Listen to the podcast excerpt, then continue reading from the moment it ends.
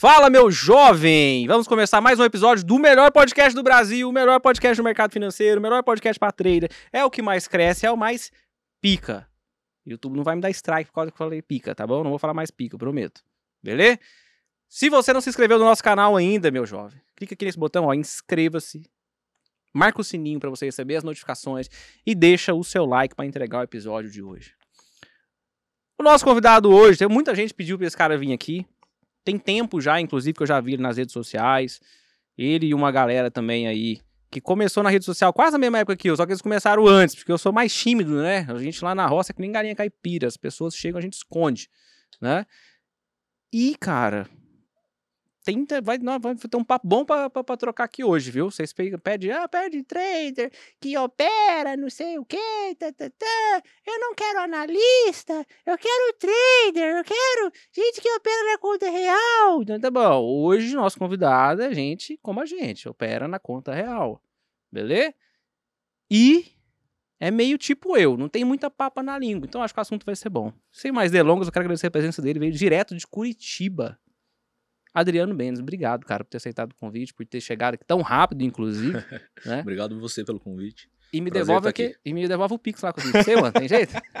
Ô, oh, o cara me passou o telefone dele. Ou oh, não, mas você tem que contar a história direito. Não, né? eu tô contando, vou contar. Explica. A história direito é o seguinte: o cara me passou o telefone dele. Aí eu chamei ele. Beleza, ah, vamos pro podcast e tal. O papai falou: ah, vamos, vamos só ver a data certinho, beleza. Passou um tempo, chamei o cara de novo, né? Porque o cara, agenda, o cara, né? Você sabe como é que é esse cara, né? Enfim, beleza. Porra, chamei o cara e falou: oh, vamos, vamos no podcast sim e tal. Era umas 10 horas da noite. Ele vira pra mim e fala assim: Ô, oh, cara, você faz favor pra mim? Eu falei: Ué, o que, que, que foi? Faça. Ele falou: Mano, tô com um boleto aqui pra pagar. Eu falei: Ah, se ferrar. Oh, o, cara, o cara passou o contato dele pra mim que já tinha sido clonado já. Ele sabia disso. Ele queria ver se eu era esperto o suficiente para não cair no golpe do Pix. Mentira, gente, tô brincando. É que depois ele foi clonado lá, teve umas picas lá, enfim. Mas o cara pediu, acho que, acho que era 700 pau o, o boleto. Ele falou, faz um pix pra mim e tal. Eu falei, mano. É, daí você foi correndo lá, me, me chamou, ô Adriano. Eu falei, é o mesmo número ainda? Eu falei, Adriano, porque assim, se fosse ele mesmo, alguma coisa, eu falei, ah, beleza, né? Agora, porra. Falei, que? 10 horas da noite? falei, que esse cara tá pagando um boleto? 10 horas da noite, quer que esse boleto se foda. Ninguém quer ver boleto mais, porra. É.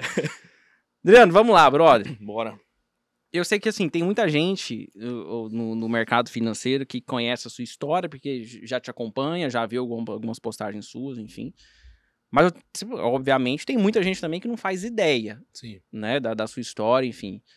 Eu conheço parte da sua história porque já vi, gosto muito dela porque foi de sofrência igual a minha. Então, eu, a gente se identifica muito, a gente vê Sim. isso e fala, cara, que história foda, né? Mas basicamente, Adriano começou quando no mercado financeiro e o que, que você fazia antes de vir para o mercado financeiro? Show de bola. É, comecei em 2016. Tá. É, o... Quer que eu contextualize ali por que, que eu comecei? Bora, fala. então bora. O pessoal adora uma história boa, filho.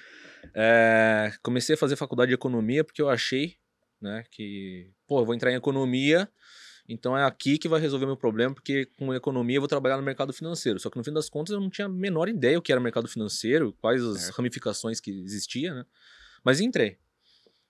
É... E tinha um cara lá na, na faculdade que ele nasceu em berço de ouro, família de investidores, né?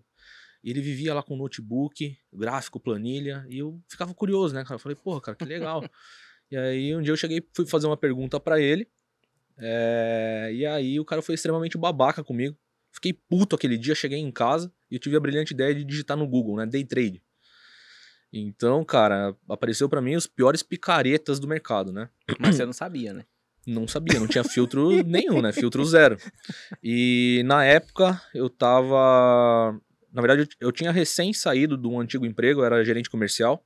Então eu fiquei uns quatro anos lá. Aí eu peguei toda a rescisão, Tava com dinheiro no bolso, tinha desenvolvido algumas habilidades no meu antigo emprego que eu acreditava que só dependia de mim, então eu tava com aquela visão de meritocracia, de que vou para cima, uma visão mais agressiva, porque eu era assim na, na, parte comercial. E quando eu entrei no mercado financeiro, eu falei, e eu vislumbrei a possibilidade de ganhos rápidos, eu falei, cara, tô com dinheiro, só depende de mim, vou para cima. E aí ali começou o início do fim, né? Nesse momento foi o início do fim, porque até eu entender a profundidade das coisas, é, levei pica, né? Só que antes disso, é, estudei, fiz um- uma varredura, assim, todos os piores picaretas que tinham. Eu estudei tudo, cara. Os caras falando assim, ah, pegue teu celular, ó, acabei de fazer 5 mil reais pelo meu celular, cinco minutinhos. Eu falei, pô, eu quero isso, velho. Lógico. Tá doido. Eu quero isso, pô. Eu demorava um mês pra fazer isso, agora pra fazer em cinco minutos. Como que eu faço isso? É. Daí eu consumi conteúdo de algumas pessoas. Depois que eu fui descobrir que esses conteúdos eram extremamente rasos, não me agregou nada. Só que, cara, assim, eu não tinha noção do que era uma corretora, como que eu fazia pra depositar o dinheiro, como que eu fazia pra operar. Eu só queria fazer o dinheiro. Resumindo, fui pingando ali etapa a etapa, criei a conta na corretora, joguei dinheiro dentro e comecei a operar. Minha primeira só que aí, cara, é justamente é, é- o que me ferrou foi a falta de instrução no começo, né? Eu sempre falo pra galera, hoje eu tenho a, a, a visão de que ter uma instrução é extremamente crucial para que você consiga encurtar o teu processo de aprendizado. Para mim, hoje isso é muito claro. Na época, eu não pensava dessa forma. Né? Inclusive, as pessoas hoje elas acham ruim de pagar um curso, pagar uma mentoria para receber uma boa instrução. Sim. Só que o processo dela insistir fazer tudo sozinho sai muito mais caro Sim. né? E naquela época eu tava com dinheiro, uma certa arrogância. Falei, vou fazer sozinho. Coloquei dinheiro na corretora, fui operar. Sem stop. E a primeira boletada da minha vida foi com 50 mini contratos de dólar. Cacete. Porque eu não tinha referência de gerenciamento Sim. de risco, nunca tinha ouvido falar de gerenciamento de risco, de stop, não sabia o que era. E deu bom. Deu bom. É, isso é o problema. Nas- na- é, eu falo que eu tive a- o azar de ter sorte, né? É. Porque nas primeiras três semanas eu fiz 20k. Nossa, cara, pensou, sou, sou fera da galáxia. Não, eu falei, cara, eu fiz a regra de 3, 20k, 3 semanas, 1 milhão quando? né? Pô, continha de 3, regra de 3 básica. E no outro mês eu perdi os 20 e toda a minha E reserva tudo. financeira. Que eu já contei isso, né? Tá. E aí começou a minha história, cara. Então eu tive que passar pelo processo de realmente quebrar. Não é que eu perdi parte do meu dinheiro, perdi Você toda a reserva. Eu- na época, tudo que eu tinha. tinha. Uhum. Eu tinha uma reserva de 75 mais os 20, então ficou 95 próximo de 100. Sim. Quando eu quebrei no outro mês, é, foi justamente porque eu não entendia ciclos de mercado. é, e quando eu comecei a operar, o dólar só estava caindo, caindo, caindo, caindo. Eu peguei três semanas o dólar caindo. Então eu abria o dia vendendo, sem stop. Tá. Eu não sabia. Então, às vezes, o dólar oscilava, tipo, 5, 6, 7, 8, quase 10 pontos para trás, para depois voltar. Passava minha entrada, meio ponto. Um ponto. Meio ponto. Cara, eu fazia muitas operações, tudo scalp. Payoff era maravilhoso. Não, eu- na... Pra você ter ideia, cara, eu fazia 70, 80 operações por dia. E era a época que tinha a corretagem a um real, né? Era, era, era, era caro. Era um real por contrato operado. Então, pra você entrar na operação, você já pagava 50 reais. Pra sair 50. Só que um scalp de, de 50 contratos aí, no, no dólar ali, meio de- ponto, cara, você deixa 100 reais de 250. Enfim, girava igual um louco, né? E. E aí isso me consumiu, cara. Porque o dólar veio caindo, vinha vendendo. Eu falei, cara, maravilhoso. Tô fazendo dinheiro, vou seguir assim. Só que daí, depois das próximas três semanas, o dólar lateralizou. Aí então aí me arrebentou. Aí eu passei um mês operando ali e, quebrei. E eu fiquei cego, né, cara? Não, você nem sabe, você, não sabe nem que corpo que tava. Não. sabe nem que alma que você tinha. Se era, Não, termi- se era termi- você ou se era um espírito. O William, o William que tá aqui, cara, ele fez faculdade comigo, né? E ele lembra. Muitas vezes eu chegava na faculdade assim, cara, branco, calado, assim. Mano, nossa, Tipo, é a pior sensação do ele falava comigo, eu-. Eu demorava pra reagir dele. Ô, você tá bem, cara? Eu tô. O que aconteceu? Ah, cara, perdi um dinheirinho hoje. Nossa. E, e- e ali foi minando, né? Ah, toda a minha reserva financeira. E aí, a hora que eu perdi tudo, cara, aí que deu o start. Falei, e agora? Eu tava sem trabalhar. É, Tava entrando parcela do seguro-desemprego. Só que aquela fase, cara, onde você fica cego e, e você fica cracudo, né? Sim, você soca tudo lá. Porque você, todo o dinheiro que você pega, você coloca no mercado. É. E eu fazia planos mirabolantes de madrugada, passava sexta pra sábado, sábado pra domingo, domingo pra segunda, criando um plano mirabolante, uma nova estratégia. E na época, eu acho que o, simulador era uns 350 reais. Eu não tinha 350 reais pra pagar simulador. Então tudo que eu pegava, eu colocava na real. E ia operar. Só que se eu operar com 50 contratos, e depois pra você voltar com dois, três, Vamos. não É. dá. E na época lá eu operava só dólar, né? E o range do dólar entre mínima e máxima girava em torno de 15 Curto, pontos. é. No máximo 20 pontos, entre mínima e máxima do dia. Era curtinho. Então eu falava, pô, pra eu fazer a grana que eu fazia antes, agora, não dá. E de novo, eu, eu, eu tava muito atrelado à grana. E aí não dá nem vontade de operar, né? Não dá, não dá Parece fala, tesão, não, não cara. é esse negócio, você então. perde o tesão. É. Porque você vê a grana entrando, você vê que é, que é possível, você fala, porra, cara, da hora. Aí você se quebra e tem que voltar a operar pequenininho. E eu demorei, né, cara, alguns anos pra entender que é, eu tenho que colocar o foco no processo, né? Sim, Não no dinheiro. O dinheiro é a última etapa. perfeito. E. Então eu sofri bastante ali, cara. Nossa, eu tenho certeza, tá louco. Eu, eu- todo o dinheiro que eu peguei. Só não vendi móvel de casa, né? Não vendi geladeira, Você micro-ondas morava, da você morava sozinho nessa época? Não, morava com meus pais. Morava com seus pais. É, minha mãe, eu até falo sempre, né? Que o meu maior propósito no mercado, porque. Por que, que eu não desisti, cara, depois de tanta pancada que eu tomei? Porque eu vi o dinheiro entrando na minha conta. Eu tive certeza que o dinheiro entrou na minha conta porque eu vi o saldo. Uhum. Se eu não tivesse visto o dinheiro, acho que geraria aquela dúvida, né? Aquela Será que esse incerteza. de- funciona É, mesmo? tipo, porra, será? Mas eu vi o dinheiro entrando.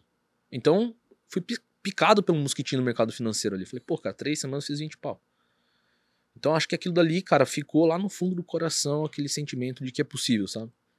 E depois que eu quebrei, aí eu precisei seguir todos os processos. Só que nessa época, todo o dinheiro que eu pegava, colocava lá. Cheguei a usar, usar cheque especial, é, se você pegar o teu cartão de crédito, você criava uma conta no, no PayPal, você comprava, entre aspas, pra Aham. você mesmo, depois você Sim, sacava o dinheiro. a grana. E É. não tinha nem dinheiro pra pagar o cartão depois. Não, eu me endividei pra caramba, cara. Fiquei devendo, fiquei com o nome do Serasa, deve- é, fiquei devendo cheque especial, devendo fiquei. cartão de crédito. Eu devia uma bala pro Itaú. Foi virando uma bola de neve, cara. Na época foi tenso. Que louco, velho. É, o que, eu, o que eu acho muito bacana dessas histórias aí, principalmente pra você que tá ouvindo, tá ouvindo do carro, tá ouvindo aqui no- na estreia, tá ouvindo do, do- do- do- no, no YouTube aqui, enfim, é, é que são histórias muito pesadas, muito pesadas, muito pesada mesmo, né? É, quem já perdeu tudo aí sabe exatamente como é isso, né? Sabe exatamente o que é essa branquidão, né? Aquela Sim. coisa que, tipo, parece que você nem tá no seu corpo. Você tá meio que anestesiado, literalmente, né? E ninguém hoje precisa passar por isso, literalmente. Não precisa. Exato. Você pode perder, você vai perder dinheiro, você vai não sei o que e tal, mas é o que o Adriano falou, né? Hoje você tem possibilidade de ter instrução. Ah, porque na época tinha muito picareta, igual o Adriano falou. Não, ainda tem, Vários. Muitos. entende? Mas hoje tem bastante gente séria também. Então você consegue minimamente, né, ser instruído para isso, para você não ter que passar, né, por exemplo, o que, eu, o que eu passei, o que o Adriano passou e que outras pessoas que vieram aqui também passaram, tá? E, e cara, uma coisa que já me perguntaram, por exemplo, que eu nunca soube responder muito bem. Que eu sempre falei, falei, cara, tem hora que eu olho pra trás e nem eu sei direito. Mas o que que você fez pra conseguir se reerguer? E aí eu digo reerguer, eu não digo nem financeiramente. Eu digo pra deixar de ser um peso emocional operar no mercado de novo. Entende? Pra deixar Sim. de ser um peso, puta, operava 50, com- 50 minis, tudo bem. Tava errado? Tava errado. Mas operou 50 minis, já Sim. viu, já fez 20 mil na semana, caralho. E aí tu volta pra operar um mini. E aí tu, tu perdeu toda a sua reserva, tá fudido, literalmente, né? O que que você fez? Você se lembra de alguma coisa assim que foi determinante? Que, que falou, cara, isso aqui me ajudou muito. É que é, a questão da paixão pelo mercado com o vício pelo mercado, eu acho que é uma linha muito tênue. Perfeito. E muitas pessoas não conseguem identificar isso. Então eu não sabia, assim, eu não consigo te responder com precisão se era de fato a paixão pelo mercado ou se era o vício pelo mercado. Perfeito. Porque Ah, eu, perfeito. eu, eu acho que assim, todo mundo que levou ferro e que conseguiu dar a volta por cima, a pessoa ela é, é um viciado em recuperação. Ela não é ex-viciado, não existe esse negócio de ex-viciado. Perfeito. Então eu falo pra galera, eu sou um viciado que estou todos os dias lutando ali, né? Oi, pessoal, meu nome é Adriano. É. Tô tantos dias sem fazer médio para trás. Em eterna recuperação. Em né? eterna recuperação. Boa. Então, eu sempre costumo dizer, você não está, você não é consistente, né? Você Você, não virou uma chave. Você tem que. É, é a decisão de estar consistente, de ser disciplinado e de continuar fazendo isso pelo resto da tua vida enquanto você operar no mercado. Porque se você vacilar, a qualquer momento você retoma a padrões comportamentais lá do passado. Perfeito. Então, é, para mim era isso. Eu, hoje eu consigo ver que um pouco sim era pela paixão, porque, cara, eu, eu comecei a gostar muito. Eu, eu confesso que eu não sou um cara que gosta de estudar. Mas eu gosto de estudar aquilo que de fato eu me proponho a fazer. Sim. Então, um assunto é interessante pra mim, cara, eu vou mergulhar de cabeça, vou me aprofundar, estudar o que eu puder, consumir todos os tipos de conteúdo pra poder me tornar bom naquilo. Agora, não é um negócio que me chama atenção, nem vou perder meu tempo. Então, quando eu vi o mercado, cara, eu falei, cara, é isso. Você chorava? Cara, não, Não chorava? não, Na época você quebrou, na época nada? não. Eu, eu, é, eu não tive tempo até hoje. Eu acho que eu sofro. hoje, cara, eu comecei a fazer terapia só no passado, depois de sete anos no mercado financeiro. Tá. E eu vi que várias coisas que aconteceram comigo no passado. Você vinha carregando na mochilinha. vinha carregando. Então hoje eu aprendi a, Pesado, a, a ressignificar muitas coisas que aconteceram no passado. E hoje eu entendo que algumas, alguns aspectos comportamentais que eu tenho foi gerado por traumas do passado, mas que por eu não externalizar, eu fiquei Sim. guardando, isso foi me fazendo mal durante um tempo. Cara, isso é muito forte. Isso é muito real. É muito real. Isso, isso que você, assim, você, você é a primeira pessoa que senta nessa cadeira e, e fala isso. Eu até, até, cara, até arrepio, porque de fato Sim. isso é muito real, cara. E assim, só sabe disso quem já se fudeu. É quem sente na pele, né? E cara? assim, quem já se fudeu e deu a volta por cima. É, exato. Porque se você morreu, meu filho, esquece. Aí, é, se tipo, você desistiu, você não Ah, sabe. você desistiu, deu merda também, aí você externaliza tudo. Você fala, não, cara, Sim. eu quebrei lá no mercado, esse negócio é uma bosta, esse negócio não sei o quê. Você externaliza de alguma forma, né? Sim. É, é para mim foi, foi bem pesada essa situação, cara, porque é, mesmo lá na época que eu tava colocando dinheiro, perdendo, pegava um pouco de dinheiro da minha mãe. Minha mãe, cara, é, e, e respondendo um pouco, voltando um pouco na tua pergunta, é, foi um pouco de vício e um pouco de propósito. O vício, porque você fica viciado realmente, você quer fazer, você tá se ferrando, se arregaçando inteiro, mas você não quer largar o osso. Sim. Só que ao mesmo tempo, eu tinha um propósito muito forte que, através do mercado financeiro, eu via a possibilidade de dar uma vida melhor para minha família na época. Né? É, minha mãe tinha problema na coluna. Eu vi algumas vezes minha mãe chorando dentro de casa e no dia seguinte ela tinha que ir pro trabalho com dor nas costas e eu, inconsequente em casa, brincando, né, perder de, de dinheiro. perder dinheiro. Porra. Aí meu pai também trabalhando pros outros. Falei, cara, eu sei que com o mercado financeiro eu posso prover minha família, eu posso dar uma qualidade de vida para eles, eu posso ah, aposentar minha mãe, eu posso de repente futuramente pagar uma cirurgia de coluna para ela que ano passado eu fiz isso. É, Então no fundo, no fundo tinha o propósito, só que eu não sabia conectar o meu propósito com a ação de fazer o certo, porque o vício me atrapalhava muito naquele momento. Então o foco totalmente no lugar errado. Foco meu tava em fazer dinheiro. Era dinheiro, dinheiro, dinheiro, dinheiro. Não tava no processo. Depois que eu me ferrei, que eu fui entender a questão que o comportamento é o principal. O comportamento, a parte mental é o que vai fazer com que você tenha resultado. E só que o problema de todo iniciante, sem exceção, é que os caras querem focar em técnica. Eles acham sempre que é um setup milagroso, que é uma nova estratégia, que é um novo indicador que vai resolver o problema do cara. Não é. E eu, eu demorei pra entender isso, né? E só que quando eu entendi que não tinha nada a ver com técnica, cara, que eu só tinha que parar no dia que eu tava perdendo acima do que eu tava planejado, acima do que eu tinha proposto, era só parar. É muito mais barato você parar na perda e no dia seguinte você ter ainda a chance de poder continuar lutando do que você insistir em recuperar, às vezes, algo que, cara, só vai te levar pra, pra ladeira abaixo. Então, na época, eu sabia fazer dinheiro, só que eu não sabia perder. Perfeito. Então, quando eu tive essa É sacada, eu entendi isso e eu consegui enxergar com- de uma forma muito clara que o meu problema era os dias de perda. eu falei, cara, eu tenho que me vigiar, eu tenho que me policiar pelo resto da minha vida em cima disso. E que, incrivelmente, né, quando eu comecei a me policiar, os resultados começaram a aparecer.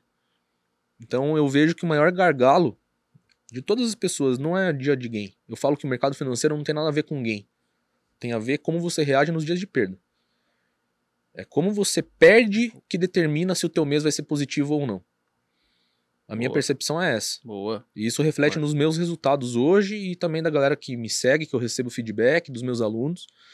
É, eu sempre falo que é, muitas pessoas são iludidas, assim como eu fui, que às vezes a pessoa ela acha que ela vai sair de um cenário perdedor.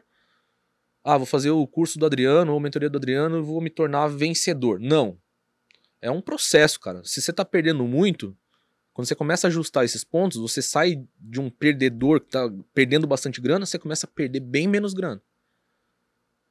Depois que você passa do processo de perder menos grana, ainda tá perdendo pouco, você começa a empatar. Depois que você passa por esse processo de empatar, você começa a ganhar pouco. E depois você vai fazendo ajustes para que você consiga exponencializar os seus resultados. Né? Então eu, eu, eu, eu vejo, até pela minha própria trajetória, que foi exatamente assim. Foi um processo de construção nessas etapas. Né? Você chegou a passar pelo, pela fase do medo de clicar depois? É, cara, Ou, ou- ou você nunca, nunca, chegou a passar por isso? Aquele cara fazia análise, não sei o que, e tal, Sim. na hora de clicar, não clicava, cara. Não clica, o cara não clica, o cara eu, eu não hesitava, cara. Não. Eu acho que esse foi um dos problemas também que, que me levou pro buraco lá na época. E depois porque eu tenho um perfil agressivo nesse sentido, sabe? Mas depois que você quebrou também, você não teve esse problema. Eu fiquei anestesiado. Mas foi tipo duas semanas. Tá. Mas eu acho que eu só fiquei anestesiado porque eu tava sem dinheiro na conta. Ainda bem, né, velho? É, Senão tinha. é, porque tipo, foi uma forma basicamente do universo me castigar ali. Falou, entendeu? Tipo, falou, cara, agora você vai ficar na frente do computador, Boa. mas você não vai conseguir clicar. Tipo, eu passava o dia inteiro na frente do computador. É, na época eu só fazia faculdade. É, inclusive, na época lá, fiquei devendo na faculdade o ano inteiro, porque as mensalidades que eu tinha pra pagar a faculdade, pra onde você acha que foi? Colocava Ah, no mercado, né? Imagina. Ah, não, eu, eu vou colocar mil, é, mil era, acho que era 1.200 na época a, a faculdade. Falei, ó, vou colocar na- no mercado. Aí eu pego, opero tantos contratos de dólar, pego tantos pontos por dia, numa semana já tô com uma gordura. Aí eu saco os 1.200, pago a faculdade e continuo com a gordura que eu tava. Cara, segunda-feira eu me quebrava. Porque bastava eu tomar o primeiro loss que eu já entrava em modo de fúria, o dinheiro ia embora, me arrebentava. Você arrastava stop? Ou você fazia muitas entradas depois que você perdia? Cara, eu fazia muita entrada. é, Arrastar stop não, cara. Mas muitas. É que assim, teve várias etapas, né? Teve a, a etapa que eu mexia em stop, teve a etapa que eu fazia médio pra trás, né? Tinha a etapa que eu começava a virar o, o, tra- o trader tor- torcedor, né? Oi, De ajuda Deus. pra Deus. Oi, Deus, sou eu de novo. Prometo que não faço mais médio pra trás. Hoje. hoje. Só hoje. Então, cara, eu passei por várias etapas, né? Então, Boa. hoje, quando eu direciono a galera e eu falo que as coisas não funcionam, pode ser que não funcione pra pessoa, mas definitivamente não funcionou pra mim. E eu vejo que é um padrão comportamental que envolve isso. Por exemplo, muita gente ensina a fazer médio pra trás. Daí algumas, alguns defensores falam, cara, é, tem que saber o que tá fazendo. Mas assim, quem ensina é muito fácil falar. Porque o cara tá vendendo no curso, então o cara tem grana pra sustentar um médio pra trás. Beleza. Uma conta gorda. Agora vai falar isso pro cara que tem mil reais, dois mil reais na, na corretora. Beleza. O cara começa a operar com um, dois contratos, daqui a pouco tá com, segurando 20, Mas eu vou te 25, falar, 30 cara. pra trás. Não tem Cara, como. Você sabe, o cara pode ter a conta gorda. Ficar nessa de brincar médio pra trás, vou segurar, vou segurar, vou segurar, cara, é assim, um, dois dias que der errado, muito errado, tipo, muito errado, Sim. tipo, CPI lá, do, do- quanto foi, novembro agora, sa- saiu, no, de novembro, 3 mil dezembro, pontos. 3 mil pontos no Pô, dia. que tinha de ninguém vendido ali, velho. Que, ah, pulou meu stop, aí o cara trava na tela e o, e o índice, brá, 3 mil pontos pra cima, irmão. Sim. E o nego fazendo médio pra trás. Hum, Não, vai voltar, já subiu muito. cara, cara, tipo, nu- numa dessa não volta. É. Você pega um dia de dólar de tendência forte, por exemplo, igual É, eu quebrei, eu, quebrei, várias eu quebrei no dólar algumas vezes, cara, porque Então. meu foco tava em dólar na época. Inclusive, quando a gente trabalhava lá na, empresa de marketing, lá, lá atrás. É, cara, teve um dia que o dólar subiu. Você vendeu, vendi no 50. ele nunca voltou. Foi pro 61, vendi também. Passou 61, chegou no topo anterior, falei, daqui não passa, vendi mais. Não cai. Subiu, ativou o espelhamento, arregaçou, é, cara. É, cara, o dólar, o dólar, assim, puta, já vi o dólar subir, subir, subir, subir, subir, subir, e o pullback dele era de lado. Sim. É daí a média sobe, ancora e explode de novo. É, Era, eu, eu passei por isso, cara. Eu passei por diversas, diversas fases. Mas, assim, todas essas fases, cara, eu vejo que o, o, o problema não necessariamente tá na técnica, mas no comportamento. Sim. É porque, por exemplo, a pessoa que faz médio para trás é problema comportamental de não aceitar o stop. Ela não consegue entender que a perda não é algo ruim.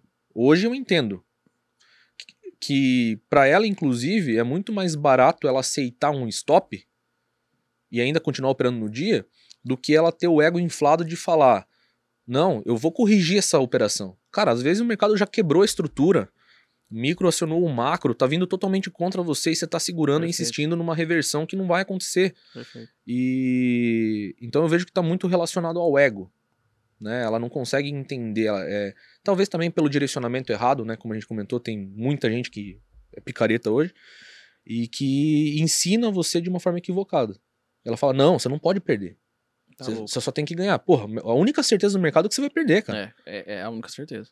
E aí você vai operar, você vê uma coisa dessa acontecendo. Hoje pra mim é inadmissível, né, cara? Eu vejo os caras fazendo médio pra trás, cara, lá no fundinho assim eu falo, cara, tomara que ele quebre. Não, Tomara que ele se ferre pra ele aprender na prática, porque você paga um treinamento, você paga pra ter direcionamento, aí você vai lá e continua fazendo a mesma coisa Mesma que você coisa. fazia antes. Aí, assim, um, é, é, esse tipo de, de, de, de, de atitude dentro do mercado financeiro, médio pra trás, enfim, a gente não precisa torcer pro cara quebrar. Isso é a natureza, o mercado vai fazer isso, cara. Sim. É inevitável, cara, é inevitável. É inevitável. Não, não, não tem. É só a pergunta que a gente faz, só quando? Quando? Exato. Porque vai acontecer. Exato. Ah, vai demorou 10 anos. Pois é, pensa, você construir 10 anos pra você devolver isso tudo. Porque a verdade é, quem fica fazendo médio pra trás e etc, fala, não, mas eu sei estopar. Você nunca estopou, você sabe estopar como? É. Se você nunca estopou. Posso contar uma história que aconteceu? Claro. na minha sala, ao vivo, né? Porque hoje. É, na verdade, isso foi. Foi 2022. Todo mundo na minha sala ao vivo, a gente tava operando, e a gente pegou uma venda no mercado. Aquelas vendas que o mercado derrete. Tipo hoje. E na minha sala tinha um juiz, ele era meu aluno. Tá. E esse cara comprou. Esse cara comprou. E o mercado caindo. 500, 600, 700 pontos, todo mundo surfando a descida. Não, galera, vamos segurar porque vai vir uma correção mais forte ainda. Tem alvo lá pra baixo e todo mundo segurando a venda. E esse cara veio comprando, cara. Comprando. Resumindo, final da tarde, ele tava com 2.370 contratos comprados. Pessoa física, 2.370 contratos. Só que não bastava a pica que ele tava tomando, ele ainda queria ficar posicionado, porque ele acreditava na correção do mercado. Tá. Só que, pra quem não sabe, hoje, a... para você operar um contrato é 100 reais. Só que pra você ficar posicionado, a chamada de margem, o limite do contrato sobe pra 3.500. Era, era, era índice? Era índice. É, ho- hoje tá 3.500, 4.000. É, 3.500 reais. Então calcula, 2.300 contratos a 3.500 reais. O cara precisava de quase 9 milhões na conta para chamada de margem para ele poder ficar posicionado. E ele não tinha isso. Ou seja, além da pica do dia, a corretora estopou ele ainda. A mesa estopou. O cara perdeu uma milha no dia. Hum, Onde todo mundo fez dinheiro, o cara perdeu uma milha. No dia seguinte, o que, que aconteceu? O cara entrou macho para re- pra recuperar a perda, perdeu mais 500 conto. Aí ele me mandou uma mensagem assim, Adriano, agradeço por tudo, mas estou abandonando o mercado financeiro. Porque o que eu demorei 25 anos para construir com a minha mulher, eu perdi em dois dias. Nossa, cara, Deus me livre. Por quê? Hum. Por conta do médio para trás. Então, cada um na sua devida proporção. Mas é, isso para mim foi um negócio bem marcante, porque mostra que o ego não faz só com que você perca o teu É. patrimônio. Às vezes você É. pode destruir tua família, Totalmente. casamento. Não, você perde, você perde, você perde dignidade, você... família. é, e fora assim, né, mano? Imagina, esse cara, por exemplo. é A Chega pra cara. esposa. Como é que chega É. pra esposa dele e fala, ó, de ontem pra hoje eu perdi um milhão e meio. Exato. Então, justamente por conta disso, cara, é, eu bato muito em cima dessa tecla, né? Que é muito mais barato você aceitar estopar e Perfeito. aprender a ressignificar a perda. Perfeito. Hoje, pra mim, cara, eu, eu vejo a perda como a única chance de eu conseguir me tornar melhor. Boa. Por exemplo, é, as pessoas perguntam para mim, Adriano, como que você faz os seus estudos hoje? Você continua estudando? Depois de um patamar, você ainda continua estudando? Hoje eu estudo apenas aquilo que eu erro. Eu não estudo os meus acertos. Porque, cara, eu já passei anos fazendo backtest das minhas estratégias, então, se eu acerto a operação, eu tô fazendo nada mais do que minha obrigação baseado no tempo que eu passei sentado estudando. Então, acertei, show de bola. Beleza. Boa. Agora, errei. Eu preciso entender por que, que eu errei. Foi técnico? Foi psicológico? Foi comportamental? Eu estava ansioso, tentei antecipar? Eu hesitei, fiquei frustrado porque o mercado andou, peguei atrasado? Entrei por raiva? O que, que aconteceu que me levou ao erro? Hoje eu consigo ter uma clareza que a maioria dos trades que eu levo stop não é por comportamental, porque hoje eu tenho é, consciência daquilo que de fato eu estou fazendo. É, no- eu basicamente anulei aquela questão de cliquei, tomei stop, vou entrar de novo para recuperar. Não, para mim não tem recuperar. Eu faço um dinheiro novo, com outro trade, em outra oportunidade. Perfeito. Mas é, antes eu não tinha essa clareza, né? Então eu entendo que errei, beleza. Eu preciso entender por que, que eu errei. O que, que me levou pro loss. Se eu tô operando dentro da minha estratégia e perdi dinheiro, eu fico em paz. Porque nenhuma estratégia tem 100% de acerto. Né? Então as minhas estratégias lá giram em torno de 70%, 80% de acerto. Tudo bem, meu, meu nível de acerto hoje ele é até mais baixo que isso, porque eu me permito também operar de uma forma um pouco mais subjetiva em alguns momentos. Então a relação ali acaba diminuindo um pouco. Mas se eu seguir 100% a parte objetiva do meu operacional, me dá 70%, 80%. Né? Com um payoff aí de 4, 5. Então, cara, Boa. extremamente vencedor. Sim. Só que se eu tô seguindo a estratégia e tomo stop, por que, que eu tomei? Então hoje eu entendo que às vezes é por um evento técnico, alguma coisa, e acontece também de alguns dias eu ver e falar, cara, hoje eu pisei na bola aqui porque fui teimoso. Não deveria ter insistido na região, mesmo sabendo que estava errado, fui lá insistir, então perdi. Então, o meu diário de trade hoje, ele é comportamental. Não é técnico mais. Eu não coloco lá, ah, entrei porque fiz um candle tal, média cruzou. Não. Comportamento. Preciso monitorar meu comportamento. Boa. Então, depois que eu comecei a, a entender o meu comportamento, que os meus resultados começaram a melhorar. E daí começou a melhorar a partir de 2018. Né? Eu quebrei em 2016, fiquei de 2016 a 2017 insistindo no mercado, só que minha vida estava indo ladeira abaixo, estava no fundo do poço. É, não tinha mais. Cara, não tinha nem força mais para cavar o fundo do poço, porque, cara, tinha esgotado tudo. E aí eu olha- olhava pro lado assim e falava, cara, o que, que eu vou fazer? Da- É daqui pra cima, porque daqui pra baixo não tem como. Então, em 2017 eu falei, cara, eu preciso voltar pro mercado de trabalho. Né? Dei uma aquela engolida seca assim, na, na- né? No, É, no, no- no orgulho, na, na, gente, no ego, né? no ego. E falei, preciso voltar pro mercado de trabalho. Eh, e aí voltei. Como eu era tecnicamente bem bom no que eu fazia na área, na área comercial, eu consegui arrumar em- emprego fácil e tive a oportunidade de escolher a empresa que eu ia trabalhar. Eu passei em alguns processos seletivos e escolhi. Na época eu escolhi uma startup, ganhava bem, tinha flexibilidade. Quando entrei na empresa, entrei arregaçando de produzir mesmo. Virei empresa de ponta cabeça lá em termos de resultado na parte comercial. Então ninguém questionava o que eu fazia. Ninguém questionava a hora que eu chegava, a hora que eu saía, porque eu gerava resultado. E eu comecei a ganhar certa moral lá dentro. E todo esse tempo que eu passei de 2016, 2017, 18, cara, mesmo com as dificuldades, eu continuava estudando. Continuava estudando, estudando, estudando, estudando, estudando. Só que muitas vezes eh, eu, eu continuava estudando técnica. Tá.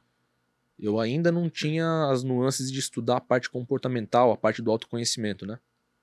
E aí, 2018, eu estava trabalhando, já tinha começado a acertar minha vida ali em questão de dívidas e tal, porque eu estava ganhando bem.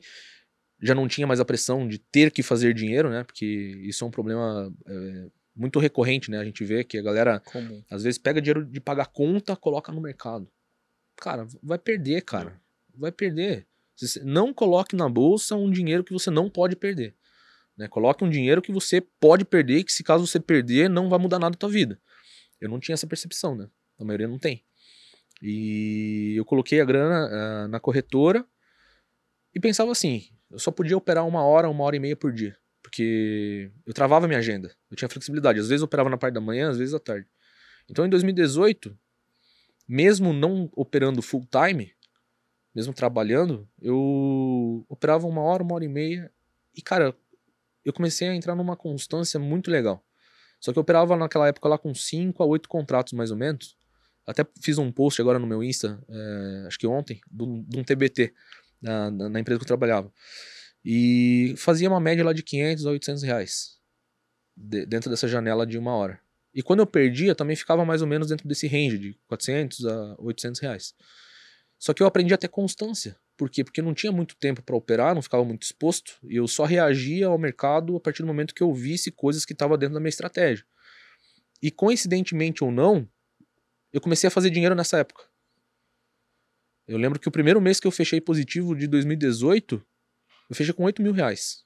Eu falei, caramba, velho, 8 mil reais. Mas eu só fui ver a grana na corretora depois que passou o mês inteiro. Perfeito. E em 2018, em nove meses, acho que foi nove meses, eu zerei o prejuízo de dois anos, dois anos e pouco. Porque foi 2016, daí 2017. Então, e aí 2018 que eu fui é, zerar o, o, prejuízo. Zerei lá quase mais próximo do final do, do ano. Mas eu zerei.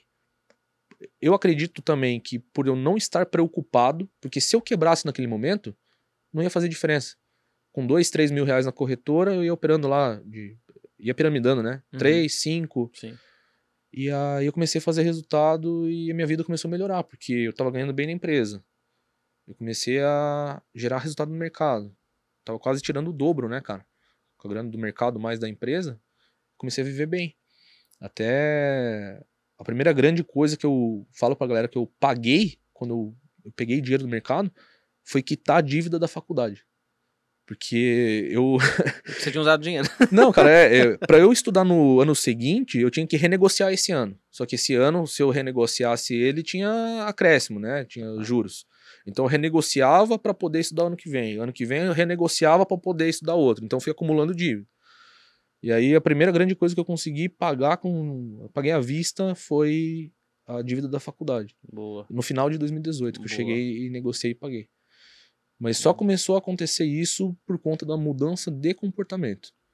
Boa. A mudança comportamental é que me levou ao início dos meus ganhos. Cara, pro cara que sofre hoje, por exemplo, basicamente do, do, do, dessa, dessa condição, né?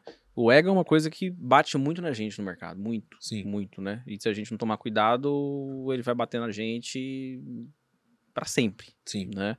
Enquanto você estiver lá, se você não cuidar dele, você vai apanhar dele. Agora, se você pegasse um cara, por exemplo, que tá começando agora, ou que começou há pouco tempo, e o cara percebe que tem esse problema. E normalmente quem tem um ego Do grande, ego. E, e, normalmente quem tem um ego grande não conta para ninguém. Sim. Só ele, e, só ele sabe, mas ele acha que só ele que percebe. Quando na verdade as pessoas que estão à sua volta percebem Sim. também. esse cara, caramba, né? Às vezes a sua mãe olhava pra você e falava, oh, meu Deus do céu, como meu filho vai ter que aprender ainda, né? Porque, caramba, né? Enfim como que você aconselharia esse cara a diminuir o ego dele? A cuidar do ego? Perfeito. O que, que é, você diria para ele? Eu vejo que o ego, ele, ele faz com que você tome decisões extremamente emocionais, né? Total. Para mim, hoje, pegando o histórico de alunos que eu já tive, são mais de 5 mil alunos, eu vejo que as, assim, os piores problemas vieram de pessoas bem-sucedidas em outras áreas.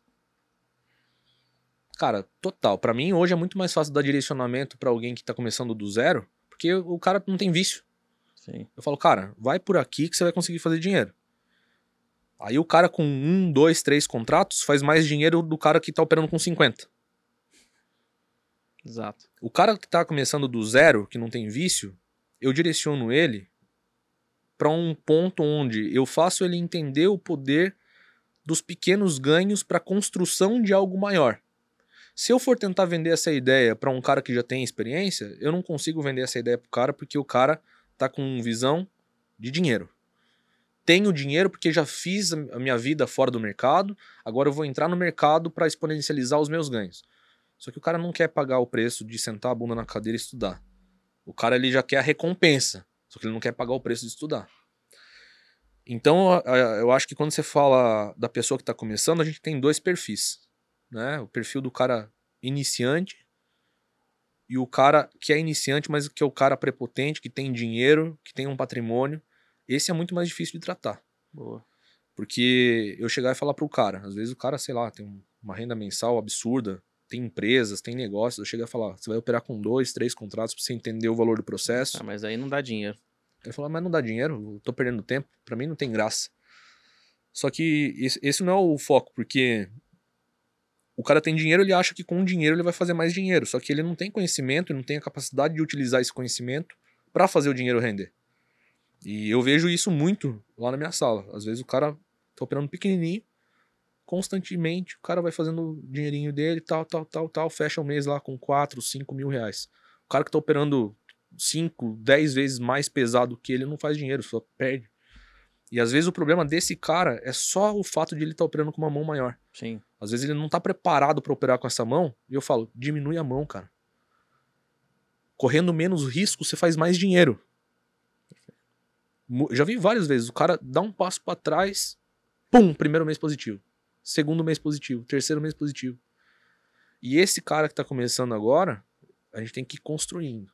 Ele tem um outro perfil. Esse cara ele tem que ir sentindo que é possível, para depois ele ganhando confiança, para depois ele pegando coragem e durante o processo sempre bunda na cadeira e estuda, estuda principalmente os erros. Então eu, eu vejo essa distinção, né, dos públicos, cara. É, e falo com, assim, dentro da minha experiência que a galera que tem dinheiro é mais difícil de lidar por conta do ego. Com certeza. O É. cara. é, e outra coisa que você comentou, que é muito importante, quando o cara ele já tem uma condição boa, parece que ele não tem é, o motivo suficiente pra fazer a coisa certa, porque ele já tem dinheiro. Se o cara tá todo fudido, o cara não tem onde cair morto, que era o meu caso, cara, qualquer pequena vitória já é um puta resultado que ele se inspira e que ele fala, cara, é possível, vou me agarrar nisso daqui, vou fazer acontecer porque eu enxerguei uma luz no fim do túnel. É, Então, para esse cara aqui, cara, vender o processo de crescimento no mercado, talvez a curva de crescimento dele seja um pouco mais demorada, mas é uma curva mais constante do que esse Perfeito. cara aqui, né? Perfeito. Boa. E, e o, o- na época, por exemplo, quando você começou a, a melhorar dentro do, do, do, do mercado, basicamente, você já operava tudo que você opera hoje, digo, você já usava, sei lá, Fibonacci, média móvel, é, não sei se você gosta de Elliott, se usa, se não usa, enfim, é, ou não, ou tipo, você veio desenvolvendo algumas coisas, você veio utilizando algumas coisas novas com o tempo. É, beleza. Eu ajustei a minha parte operacional em 2018. Uhum. né, cara, eu estudei todos os tipos de conteúdo que tem na internet e testei tudo, acima de tudo, no meu gráfico. Né, porque, que nem eu falei, eu não tinha grana para colocar no simulador, então eu colocava conta real e, cara, eu operei todos os indicadores possíveis. É, até o momento que eu cheguei, de 2017 para 2018, eu tirei tudo no meu gráfico e fui estudar price action. Eu falei, eu preciso entender comportamento de preço porque tinha mais indicadores do que o próprio gráfico em si. Um indicador dava compra, outro dava venda, outro dava compra, outro dava venda. Eu falava, o que, que eu vou fazer? E aí o que importa, que é o preço, eu falava, meu, não consigo nem enxergar o gráfico de tanta coisa que tem no meu gráfico. Tirei tudo, falei, vou estudar price action. Comecei a estudar price action. E aí, através do price action, eu comecei a ter pequenos resultados. Certo. E uma coisa interessante, cara, quando eu comecei a estudar price action, é, eu comecei a fazer dinheiro em mercado lateral. Cara, eu arregaçava em mercado lateral. Não errava um trade. Mas em tendência eu tomava ferro. Porque tinha Caramba. níveis de suporte e resistência. O cara que opera price action, o cara já chegou na resistência já quer vender. Chega no suporte já quer comprar. Então eu, eu tinha muita dificuldade de entender direção de movimento por estar com o gráfico cru lá. Aí eu falei, eu preciso melhorar na questão de direção.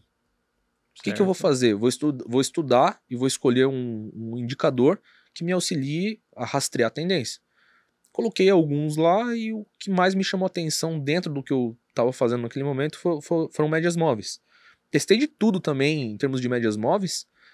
É, Então, em 2018, comecei a utilizar muito média. Né? É, me especializei mesmo ali em, em termos de médias móveis e aprendi a operar direção de mercado. E então, em 2018, eu já estava com gatilhos técnicos, que são os mesmos que eu faço hoje, já operava em 2018. Médias móveis operava em 2018, Fibonacci operava em 2018. E quando eu comecei a ter resultado de forma consistente, consistente dentro da época que eu operava com aquela mão lá, para mim estava ótimo os ganhos que eu tinha. É, até porque eu estava, entre aspas, na zona de conforto, né, de ter o trabalho e tal, eu não, não ficava o tempo todo exposto. É, comecei a ter os ganhos e falei, cara, eu não vou sair daqui. Porque tudo que eu fiz até agora não tinha me dado resultado. E agora tá me dando resultado, vou manter aqui. Então, acredite ou não, eu faço a mesma coisa desde 2018. Eu não estudo e não perco meu tempo de estudar SMC. É... Elliot se perguntou, não uso Elliot, não uso estruturas de Wyckoff, não uso, é... sei lá, fluxo, não uso uhum. nada. As mesmas coisas que eu faço são desde 2018. A grande diferença é que, com a mudança do mercado, eu vim fazendo algumas adaptações dentro do meu operacional. Hoje o meu operacional não é cópia de algum outro operacional. Eu modelei partes, por exemplo, de tendência de um cara, é, lateralidade de outro, price action de outro. Estudei muito material gringo também, livro. Hoje em dia, assim, eu, tecnicamente, eu não gosto de, muito de livro, cara. Sim. Eu acho que os melhores resultados que você tem é colocando a bunda no, eh, na, na cadeira ali, estudando o gráfico e olhando o gráfico e comendo o gráfico com farinha. Porque o gráfico é muito diferente do livro. O livro tem os exemplos perfeitinhos, né? Você vai Sim. estudar figuras gráficas, os exemplos são maravilhosos. Você vai pro gráfico totalmente diferente. Muito difícil você achar uma figura gráfica perfeita, né?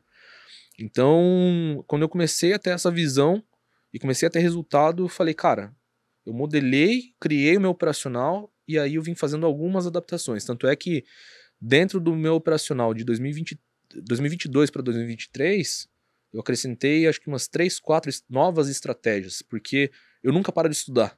E o mercado mudou pra caramba. Mudou pra caramba, cara. E eu vou me adaptando. Né? Um dos meus diferenciais que eu falo hoje é a questão da adaptabilidade. Eu me adapto muito fácil com o mercado. E antes eu demorava, cara. Antes eu não tinha essa sensibilidade de entender, ó, o mercado tá mudando. Quando eu entendia que o mercado estava mudando, eu estava uma semana tomando pica do mercado. Hoje eu tomo, por exemplo, vou dar um exemplo muito simples, tá? Janeiro e fevereiro desse ano. Não estão sendo meses fáceis. Não. Né? Janeiro eu fechei bem positivo, mas tive que tirar leite de pedra. Então de dezembro, dezembro eu tava viajando, mas entrou janeiro, eu falei, cara, o que, que eu tenho que fazer aqui? Eu falei, ó, o mercado tá mais errático, então vou trabalhar em estruturas de fora para dentro, pegando mais contra as tendências e tal. Não vou operar tendência, porque esse mercado ele tá errático, vou operar de fora para dentro. Consegui tirar leite de pedra, fiz uma puta grana em janeiro mesmo sendo um, um mês difícil. Entrou fevereiro, já mudou a estrutura. mercado errático tá às vezes numa zona de trava, de repente ele pega a direção e vai embora e rasga tudo na frente. Às vezes mesmo sem um gatilho técnico. Então, fevereiro, cara, comecei a ter um pouco mais de dificuldade. O que, que eu fiz? Dei um passo para trás e já diminui minha mão. Perfeito. Porque se eu for continuar operando dentro das mesmas estratégias que eu opero, mas se eu tô tomando pau, não vou devolver o mês passado. Eu posso até perder esse mês, mas se eu perder esse mês. Você tá, tá bem no ano ainda, tranquilo. Tô, tô bem tranquilo, tô é. bem pra frente. Então, hoje eu tento é, entender o que o mercado tá fazendo para tomar a decisão de. Se eu estava fazendo algo que estava me dando dinheiro, vou continuar fazendo até que o mercado me mostre que não vai mais funcionar. Só que esse não vai mais funcionar é o que eu demorava para entender. Às vezes passava uma semana, uma semana e meia perdendo para depois, putz, o mercado mudou. Quando você fala de fazer, de, de tipo, de olhar o mercado de fora para dentro, você está se referindo a quê? A tempo gráfico maior para menor? Ou não? Não, é, é, esse exemplo que eu dei agora pegando mais contra a tendência, né? Tá, pegando mais contra. É, porque em mercados mais lateralizados, mais erráticos, normalmente, é, são, é, se a pessoa for operar rompimento, por exemplo, vai se Já ferrar. Era, é. 80% dos, dos rompimentos de mercados laterais são falsos. Então, ele chegava em pontos de FIBO, eu vi que estava em extremidade das regiões, eu pegava de fora para dentro, trades, né, de fora para dentro. Perfeito. É, dessa lateralidade, enfim. confluências de tempos maiores. Ó, hoje, por exemplo, a gente estava conversando aqui, né? total ali, é. Gráfico de 60 minutos, 15 minutos estava uma média de 200. Tinha retração de Fibonacci, do 50 do maior, 76 Perfeito. do menor. Perfeito. O mercado chegou esticado contra a tendência. Porque daí o 2 ele dá um gatilho técnico a gente pega vendo. Sim. Então, mais ou menos isso que era o, o, modelo que estava funcionando muito bem agora em janeiro. Fevereiro já mudou um pouco o comportamento do gráfico. Então, é, até tava conversando com os alunos na semana passada. Eu falei, cara, eu sou assim. Se eu tô operando tendência e o mercado tá me dando dinheiro, eu vou tirar até a última gota de sangue que eu puder operando tendência. Se eu tomar dois stops seguidos, em dois dias, eu sei que o mercado mudou. Aí eu preciso dar um passo para trás e o primeiro aspecto de proteção que eu tenho é diminuir minha mão. Porque nesse momento que eu comecei a perder, eu não quero recuperar o dinheiro. Eu quero apenas retomar a confiança, que para mim é o mais importante. Então dou um passo para trás e diminuo minha mão. Comecei a operar bem de novo, me adapto ao mercado e depois trabalho com os aumentos de, de- de lotes que eu faço, aumentos Boa. gradativos, e vou me adaptando. Você gosta de aumentar a mão é, piramidando? A Sempre de- frente. a- é? Sempre pra frente. Tá. É, contra a tendência, nem tanto. Às vezes eu gosto de entrar mais pesado direto no ponto Uma de mão entrada. padrão ali. É, é... Porque daí tem as travas no meio do caminho. Eu não, não gosto de fazer tanto aumento de mão nesse ponto. Mas agora, em mercado em direção, cara, com as médias alinhadas, alinhadas com VWAP, micro a favor do macro, daí, Boa. daí eu vou aumentando mesmo. Legal. Cada novo gatilho eu vou subindo stop técnico e boa. Hoje, hoje assim, é, é, quantos, quanto, quanto de dinheiro você acha que o cara tem que ter hoje pra operar um mini dólar e um mini índice? Ah, cara, eu falei isso já em uns momentos e me xingaram. Porque Por quê?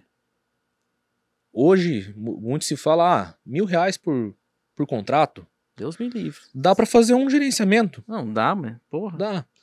Mas Isso aí pro cara que tá começando, que vai perder dinheiro de qualquer jeito. Beleza, é, cara. Mas assim, hoje eu acho que saudável, eu acho que seria aí de 3 a 5 mil, pelo menos, por contrato. Pensando na proteção do dinheiro da pessoa. Sim. Ah, Adriano, mas eu não concordo, porque desse jeito você vai limitar as pessoas de operarem. Mas daí são pessoas que não estão preparadas para o mercado financeiro. São pessoas que operam binárias e que estão vindo para cá com um pensamento de, ah, vou colocar Perfeito. 100 reais na minha banquinha Perfeito. né? Que inclusive, ó, quem tem banca é jornaleiro, tá? Trate seu dinheiro como capital, tá? Quem tem banca é jornaleiro. Então, eu vejo isso, cara. Eu vejo na proteção do patrimônio da pessoa. Que com 3, 5. eh, Lembra na época do Circuit Break?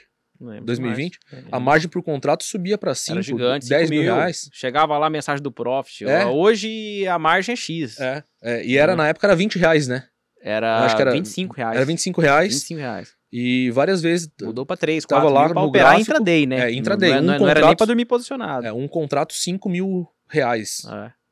Então eu acho que se tivesse isso, a quebra das pessoas seria um muito, Ah, muito menor, menor. Porque então, tem um filtro gigantesco.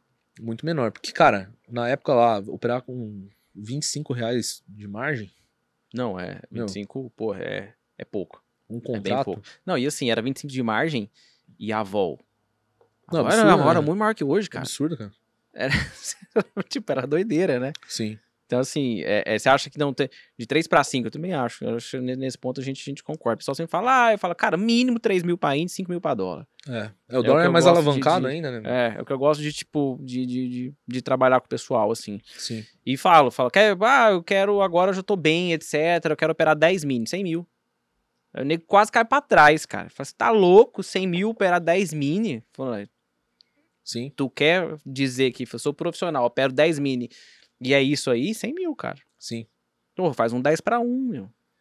Tu tomar uma stop É, seria aí, tu vai saudável, perder, né? tu vai... Exatamente. Porque as pessoas pensam, na verdade...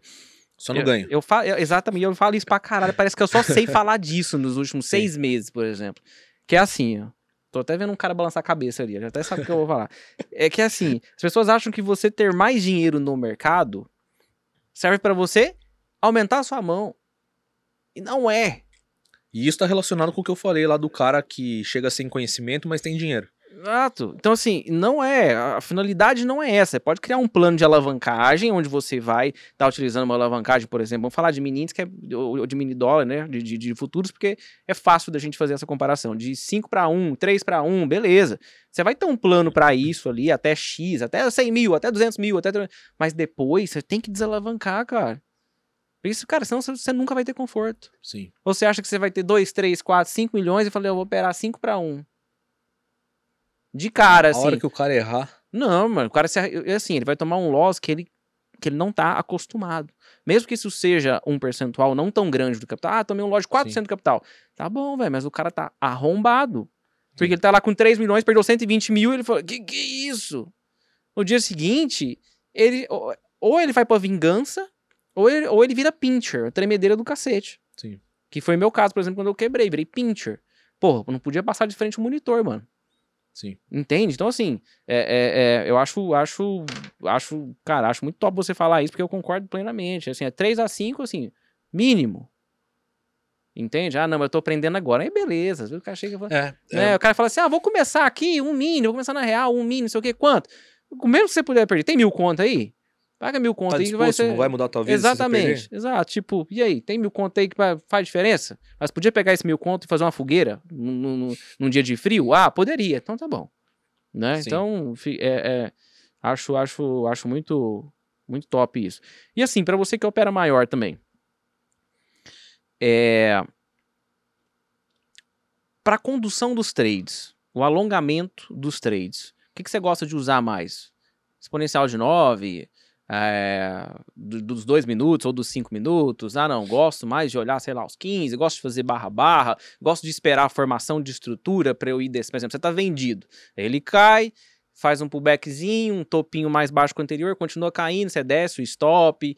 O que, que o Adriano gosta de fazer para conduzir os trades? É, principalmente para condução de trades mais longos, né? Porque muitas pessoas falam, nossa, cara, mas como que você consegue carregar uma operação de 700, 800 pontos com 500 contratos? Se eu entrasse com 500 contratos a mercado, 50 pontos para frente, soltava 490 e deixava 10 Deixava- residual. Mas você segura muito trade, Adriano, e com a mão pesada, e às vezes você aumenta. Como que você segura esses trades? Cara, eu faço uma análise bem minuciosa do micro com o macro. Não é todo dia que tem pontos extremamente interessantes, como hoje, por exemplo, Sim. que um 60 tá alinhado com o 15, que tá alinhado com o FIBO, que tá alinhado com uma troca de polaridade, que tá distante das médias. Cara, é, então assim, quando acontece esses pontos técnicos, eu sei que é um trade que pode vir uma boa correção. Beleza. Então, só que eu sei também que quem opera apenas direção, que às vezes é, é uma limitação da pessoa, às vezes eu não tenho conhecimento técnico de operar contra a média móvel. Eu demorei pra entender isso também, Eu também, muito. né? É, que é desconfortável, né? E cara? é, não, é o que eu ia falar, era, era uma sofrência absurda. É, a- operar a favor do movimento das médias, pô, é maravilhoso. Você, né, parece que tá certinho. Mas operar contra, cara, você fala, cara, vai bater aqui, vai voltar. Só que eu entendo que as confluências do macro têm muito mais peso do que só a média do micro. Perfeito. Então você opera dois minutos também? cara, Dois, cinco? eu coloquei dois minutos no meu gráfico o ano passado, porque o mercado mudou. Sim, 2023 eu comecei a usar mais dois. Eu não usava dois minutos. sim. Eu usava mais os 5, o 15, gráfico 60. âncora, né? normalmente, 5, né? 15, 60 e diário. Sim. Então, Não, mas a- tipo- até pegando o exemplo dos 5 minutos, por exemplo, né? Se opera um 60 para queda, um 15 para queda, é mais, é mais forte do que necessariamente um 5 tá Com subindo. certeza. Porque se o 5 tá subindo, tá contra o 60 e contra o 15. Perfeito. Agora, você pega o 15, o 5, o 60 a favor da direção, É menos errático. né? é menos errático. A chance de você surfar um movimento maior é, é muito grande. Então, por exemplo, o que, que eu gosto de fazer, cara? É, eu gosto de, de operar é, direção de mercado, que eu acho muito mais fácil operar estruturando a operação e conduzindo a operação, sempre de forma técnica. Então, tamo, estamos comprados. As médias estão alinhadas com o VWAP. Eu uso 9, 20, 50, né? Uso uma 72 também, mas para uma estratégia específica que eu tenho.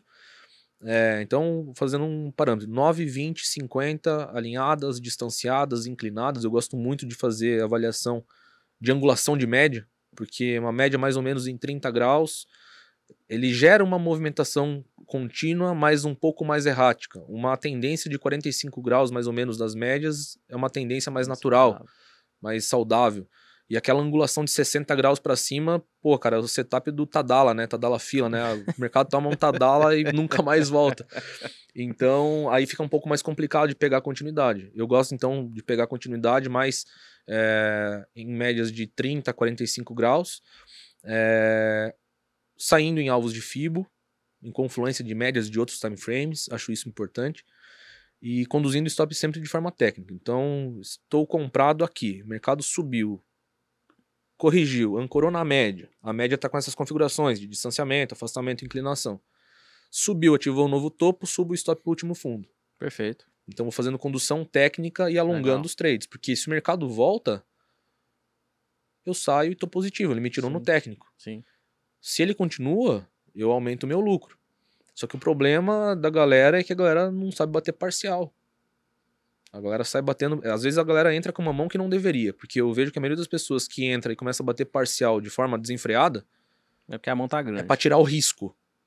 Se é pra tirar o risco, é uma mão que ela não deveria estar operando, que é uma mão que ela não tá confortável. Porque hoje eu bato parcial em três pontos: em alvos de fibo. Se tem alvo de fibo, mas antes tem uma média de uns 60 minutos, de uns 15 minutos, ou uma região de pressão, também realizo parcial. Então bato em três pontos, né? Parcial em fibo, parcial em zonas de pressão antes de alvos e médias também, ou uma VWAP semanal, mensal, Boa. antes dos alvos. Então as conduções técnicas que eu faço normalmente são assim. E a adição de lote também costumo trabalhar a favor da movimentação. Então se tô comprado, o mercado subiu, ancorou na média, deu um gatilho, um candle gatilho saindo da média, inclusive é uma dica para vocês. Como que você fa como que você faz o aumento de mão? Eu utilizo uma técnica que eu ensino para meus alunos que é assim. Faz a, a seguinte pergunta para você mesmo: se você tivesse de fora desse trade, aqui você entraria? Se a resposta for sim, você pode fazer a adição de lote e sobe todo o stop pro último candle técnico. Daí você vai estar protegido pelo padrão técnico, pelas médias, a favor da movimentação principal. Se o mercado voltar, você não perde, mas se o mercado for, você sobe dobrado, triplicado. Boa. Então, eu sempre trabalho dessa forma. Eu sou bastante agressivo para frente, para trás não. Porque todas as coisas que eu faço no mercado, eu entrei a mercado, seja com 200, 300, 500 contratos. Primeira coisa que eu faço, stop. Boto o stop lá. Eu já deixo o stop na região, sabendo quanto que eu vou perder, se caso eu perder. E daí eu vou trabalhando os alvos. Alvos pelo menos de 3 para 1, 4 para 1, 5 para 1. O payoff ser interessante. Boa. Operações de risco. Eh, O que é operação de risco? Até para deixar mais claro. Por exemplo, operações que não tem tantas confluências, né? Então o mercado está subindo, chegou numa retração de Fibonacci, 61%. Operações mais agressivas, né? É, aí eu vou olhar o 15, o 60, não tem nada ali. Só, só- é só 61. Cara, é mais complicado você encher a mão numa operação dessa. Aí eu gosto de ter um gatilho técnico, pelo, pelo menos, para eu ter certeza de onde eu vou colocar o stop. Porque daí eu mensuro o tamanho da mão para poder entrar. Agora, se o mercado chega nessa região, como hoje, tem troca de polaridade, tem fibo, dois, três fibos convergindo para a mesma região. Aí tem média do 60, média do 15, tem gatilho técnico, aí dá para você entrar um pouco mais pesado, porque o, teu, o teu stop está pequeno. curto e você coloca o teu stop técnico atrás da barreira de proteção. Perfeito. Né? Se, por exemplo, não digo igual hoje, naquele gatilho lá dos dois minutos. hein, Gente, hoje que a gente tá falando é 16 de fevereiro, tá? Naquele, se você pegar o gráfico de dois minutos do índice aí, você vai ver que na máxima ele deixou um martelão, enfim, e aí nessa região que a gente tava falando aqui das confluências, etc, enfim. Se você vende lá, por exemplo, vendi, pá, sei lá, encheu a mão, vendi, stop lá de, eu acho que era 150, cara, mas vamos lá, cento, cento e poucos pontos, beleza. Tu é estopado. Você foi estopado. Em seguida, o índice faz algo que ele não é acostumado a fazer.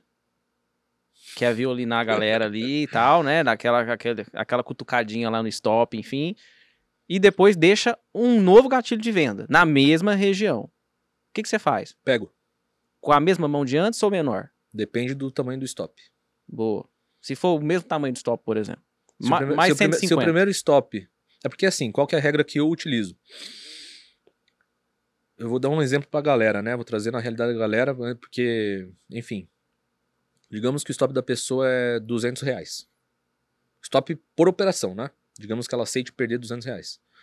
Se der um stop de 200 pontos, o máximo de contrato que ela pode entrar nessa operação é 5 contratos. Perfeito. Beleza? Se der um stop de 100 pontos, a maioria das pessoas, eu arrisco a dizer que 95% das pessoas vão entrar com 5 contratos.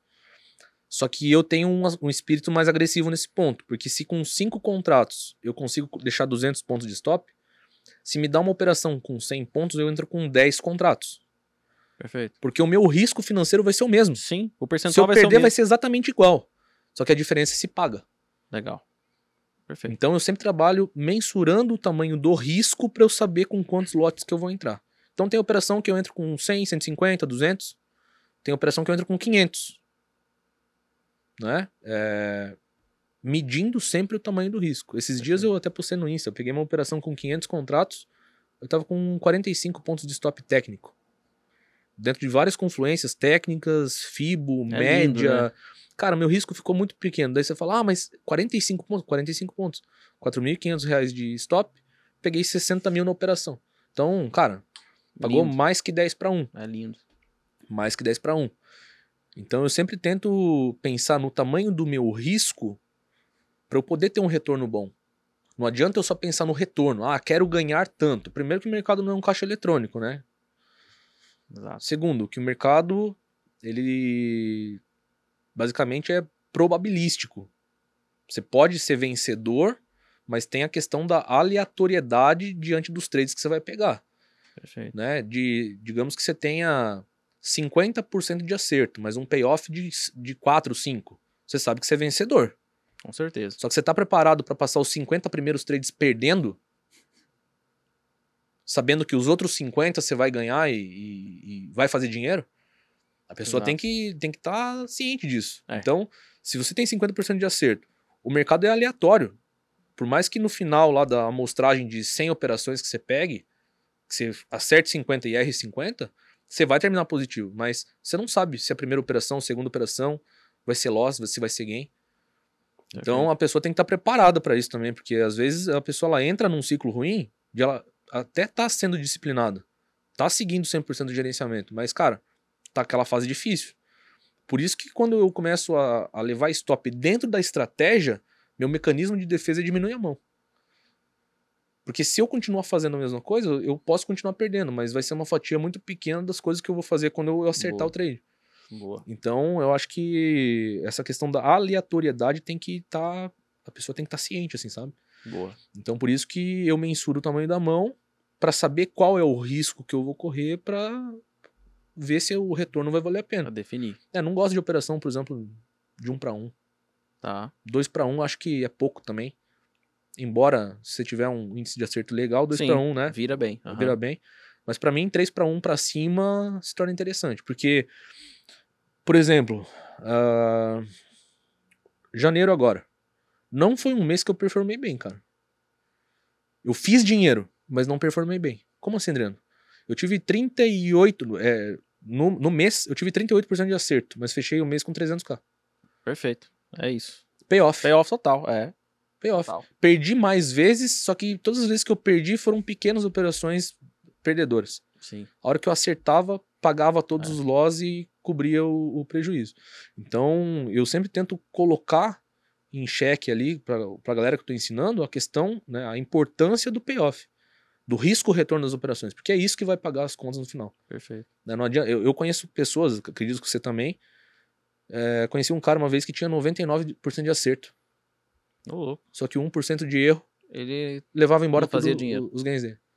E terminava negativo. Então, percentual de acerto pra mim nem é métrica de resultado. O cara Não. vem falar, ah, tenho tantos por cento. Eu falo, cara, Quer dizer importa. nada. Qual que é É. o teu payoff? É. Qual que é o fator lucro das operações? E é impressionante que a, a- a- as fases de mercado, né? Por exemplo, é, não é comum, eu tenho certeza, nunca vi seu relatório de performance, seus números, nem preciso. Não é comum você ter 33% de acerto. Não, cara, eu me assustei. Não eu, é. Eu compartilhei É. com a galera do Sala Ouviu. Eu falei, ó, galera, eu tenho, que, eu tenho que falar isso pra vocês. Cara, está acontecendo a mesma coisa comigo. A Tipo, você tá com uma- um percentual baixo, mas Baixo, tá performando bem. E tá, e tá, tá lucrando. É. E É tipo assim, cara. é, total. E assim, tô fazendo mais operações do que o comum. Normalmente faço uma, duas. Sim. Pô, pô, tipo, de- teve, teve, teve trade que eu fiz no índice na semana passada, que eu fiz cinco operações. Aí, tipo, tem uma galera que já me acompanha há mais tempo, falou assim, o que que é isso? Quem é que tá sentado nessa cadeira aí? Sim. Né? Então, fiz assim, eram cinco operações, e, tipo, stopzinho pequeno, então é aquilo, você calcula, né, o, o, o, tamanho da mão frente ao tamanho do stop, mas, tipo, uma vai, anda, devolve, pá. A outra anda, stopzinho. A outra, nada. Aí, de repente, tum, Uma, acerta na veia é e é, e no fim das contas, as três que deram errado, você não tinha perdido nada ainda. Né? Sim. Só que o mercado literalmente tá com essa característica. É. Tá mais É, travadinho, em tá cima disso, chatinho. cara, é, eu, eu também, assim, por eu ter vindo de uma época lá atrás que eu fazia muitas operações, eu tive que meio que ir cortando isso, sabe? Com o passar do tempo. Porque quando você faz muitas operações, tem aquele, aquela linha tênue. Você sabe o que você tá fazendo ou você tá no overtrading? Perfeito. Né? Tipo, porque às vezes a pessoa fala, ah, não, eu tenho perfil de scalper. Não, cara, você não sabe o que você tá fazendo e Você você. tem um perfil de overtrader. É, e você tá cego. Então é, tem que tomar muito cuidado. E com o passar do tempo, eu entendi que quantidade não tem nada a ver com qualidade. Isso aí. Né? Acredito que o que você faz hoje é buscar menos trades com uma qualidade maior, de Sim. regiões mais importantes, para você Sim. conseguir pegar o teu e, e boa. É, e dentro disso, é, eu vim me adaptando. Então, eu vim diminuindo o número de operações, aumentando o payoff. Top. Às vezes, meu percentual não era tão bom, mas estava positivo. Então, eu vim trabalhando isso. É, E hoje, como eu trabalho muito com a parte objetiva, que depois até dá pra pra gente trocar um pouquinho ideia sobre isso, eu também me permito operar de uma forma subjetiva. A, a subjetividade nada mais é do que a, a tua experiência, né, cara? O teu feeling, de Feeling. mercado Tempo de tela. e tempo de tela. Então, pô, às vezes eu bato o olho no gráfico, cara, eu já vi aquele padrão acontecendo mil vezes, mas não tem uma confirmação técnica ainda. Sim. Vale a pena o risco retorno? Cara, eu enfio a mão lá e boa, mas sabendo do risco. Então eu também desenvolvi um perfil onde hoje pra mim é melhor menos operações com mais qualidade. Só que eu também hoje eu consigo virar uma chavinha na minha cabeça, principalmente em termos de adaptação ao mercado. Se eu tô operando tendência, cara, às vezes é uma operação no dia. Uma, duas, no máximo. Se o mercado está ruim para direção, eu me permito fazer mais trades visando menos pontos. Porque o Perfeito. problema da galera que começa a pegar um mercado bom, Os caras querem pegar mil pontos todo dia. todo dia. É. E cara, não é assim. A maioria do tempo o mercado é errático, né? Sim. Então, ao invés de ficar teimando em pegar mil pontos todo dia, por que, que você não aceita quatro trades de 250? Ou cinco trades ali de 200? Sim. Em lateralidade acontece muito isso, né? O mercado chegou numa resistência, você vende e volta para VWAP, com a média, que tá flat. Chegou no suporte, você compra, volta ali. Então, o, o- o operacional mais simples em lateralidade funciona muito bem. Então, eu me adapto muito a isso. Legal. Né? É, Boa. janeiro foi um mês assim. Eu fiz muito mais operações do que eu faço. Errou muito mais do que o Errei comum, muito mais, mas, mas o lucro tá lá, é, tá é top. Isso aí. Muito top, cara. Muito bom, muito bom mesmo. Tô, como se diz, não tô. Eu nunca tô. eu- eu- é o que eu falo pro pessoal aqui. Eu nunca tô aqui pra julgar ninguém. Eu sou o maior ouvinte, o maior aprendiz desse podcast sou eu. Tem gente que fala assim, né? Porque, cara, eu aprendo muito e tal. Eu falo, irmão. Você acha que eu não? Tipo, pô, Sim. né? Porque, cara, não importa o tempo que a gente tem de mercado, o dinheiro que você tem, o tamanho que você opera, enfim, o dia dentro do mercado financeiro que a gente fala assim, não tenho mais nada pra aprender, você assinou a sua sentença de morte. Sim. Esquece, né? Então, assim, eu, cara, concordo em gênero, número, grau, enfim, com acho, tudo que você falou, cara. Tudo. Acho que a única coisa que eu não concordo que você falou aqui é que eu era feio, cara. Só isso. o resto, beleza. ele não falou isso, não, gente. Porque ele falou que no começo ele falou, nossa, você é mais bonito do que parece, né? Falei, E é, mentiroso eu olhei, também, Eu né? olhei pra ele assim e falei, que isso, irmão? Calma. E tá- mentiroso já também. quer, já quer chegar assim, passar a mão na coxa, calma, né? Olha só. Aí tem um, tem um ponto interessante aqui. Você lembra a primeira vez que você boletou 100 minis? Mas com juízo? Lembro. Tirando a época que você tava lembro, doido. lembro. A época que você quebrou, etc. Ah, foi maravilhoso. Chorei pra caramba. Porque foi uma. Tremilicou? Tremeu? Não, cara. Você não tremeu nada. Não. É, vou resumir isso daqui, tá? É, pra, pra vocês entenderem. Tava trabalhando em 2018, dois- 2019, lá na empresa. Tava fazendo meu dinheiro no trabalho e também conseguindo tirar dinheiro no mercado. Tava na zona de conforto, tirava lá uns 20, 22 mil por mês. Beleza. E falava pra galera, né? Ah, já tô bem, acho que ano que vem eu saio da empresa. Ano que vem, no caso, seria 2020. Aham. Só que entrou pandemia. O William trabalhava comigo, o Samuel também, que trabalha comigo hoje lá. Trabalhava na mesma empresa, a gente trabalhava junto. E entrou Quebrou a pandemia. empresa, né, caralho? Levou todo mundo. Não, en- entrou, entrou pandemia. Era uma empresa que vendia software de gestão pro segmento fitness. Tá. Sabe esses aplicativos pra você fazer check-in e tal, essas coisas? Era tipo isso. Entrou pandemia. Crossfit, academia, estúdio. Tudo fecha, tudo fecha, cara. Como que você vai vender? Meu e o Deus. salário da equipe comercial lá era alto. Porque era uma equipe que produzia muito. E era comissão. Comissão, Aí tu não tu comissão não tem gorda. salário, pô. É, então. Aí a primeira, primeira é, é, parte da empresa que foi mandada embora foi a parte comercial. Nossa. Então eu dizia que eu iria sair da empresa na metade do ano, mas será mesmo que eu ia sair, cara? Só que entrou a pandemia. Eles me tiraram. E aí, a partir de 2020, que eu voltei pro mercado. Full time, né? Quando eu voltei pro mercado, cara, eu já sabia fazer dinheiro de 2018, 2019, vim fazendo dinheiro. Só que eu não sabia como que ia ser minha reação ficar o dia inteiro de novo na frente do gráfico. Porque eu operava em média uma hora, uma hora e meia só, e depois fechava o gráfico para fazer as, as outras atividades. Como que eu ia reagir ficando o dia inteiro na frente da tela? Tipo, isso daí para mim foi uma incógnita. E ano de pandemia, ninguém saindo de casa, todo mundo com medo. Tá Falei, louco. cara, se eu quebrar aqui, fudeu, porque o que, que eu vou fazer?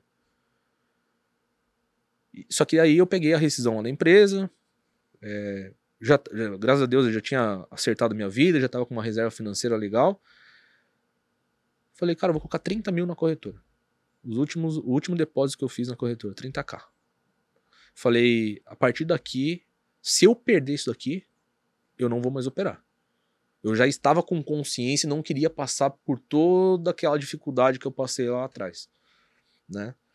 Então, coloquei o dinheiro na corretora e falei, o que, que eu vou fazer? Eu sei que tecnicamente um contrato para cada mil reais é saudável e eu conseguiria me virar. Mas se na empresa eu estava operando com de 5 a 8 contratos, por que, que eu vou me alavancar agora?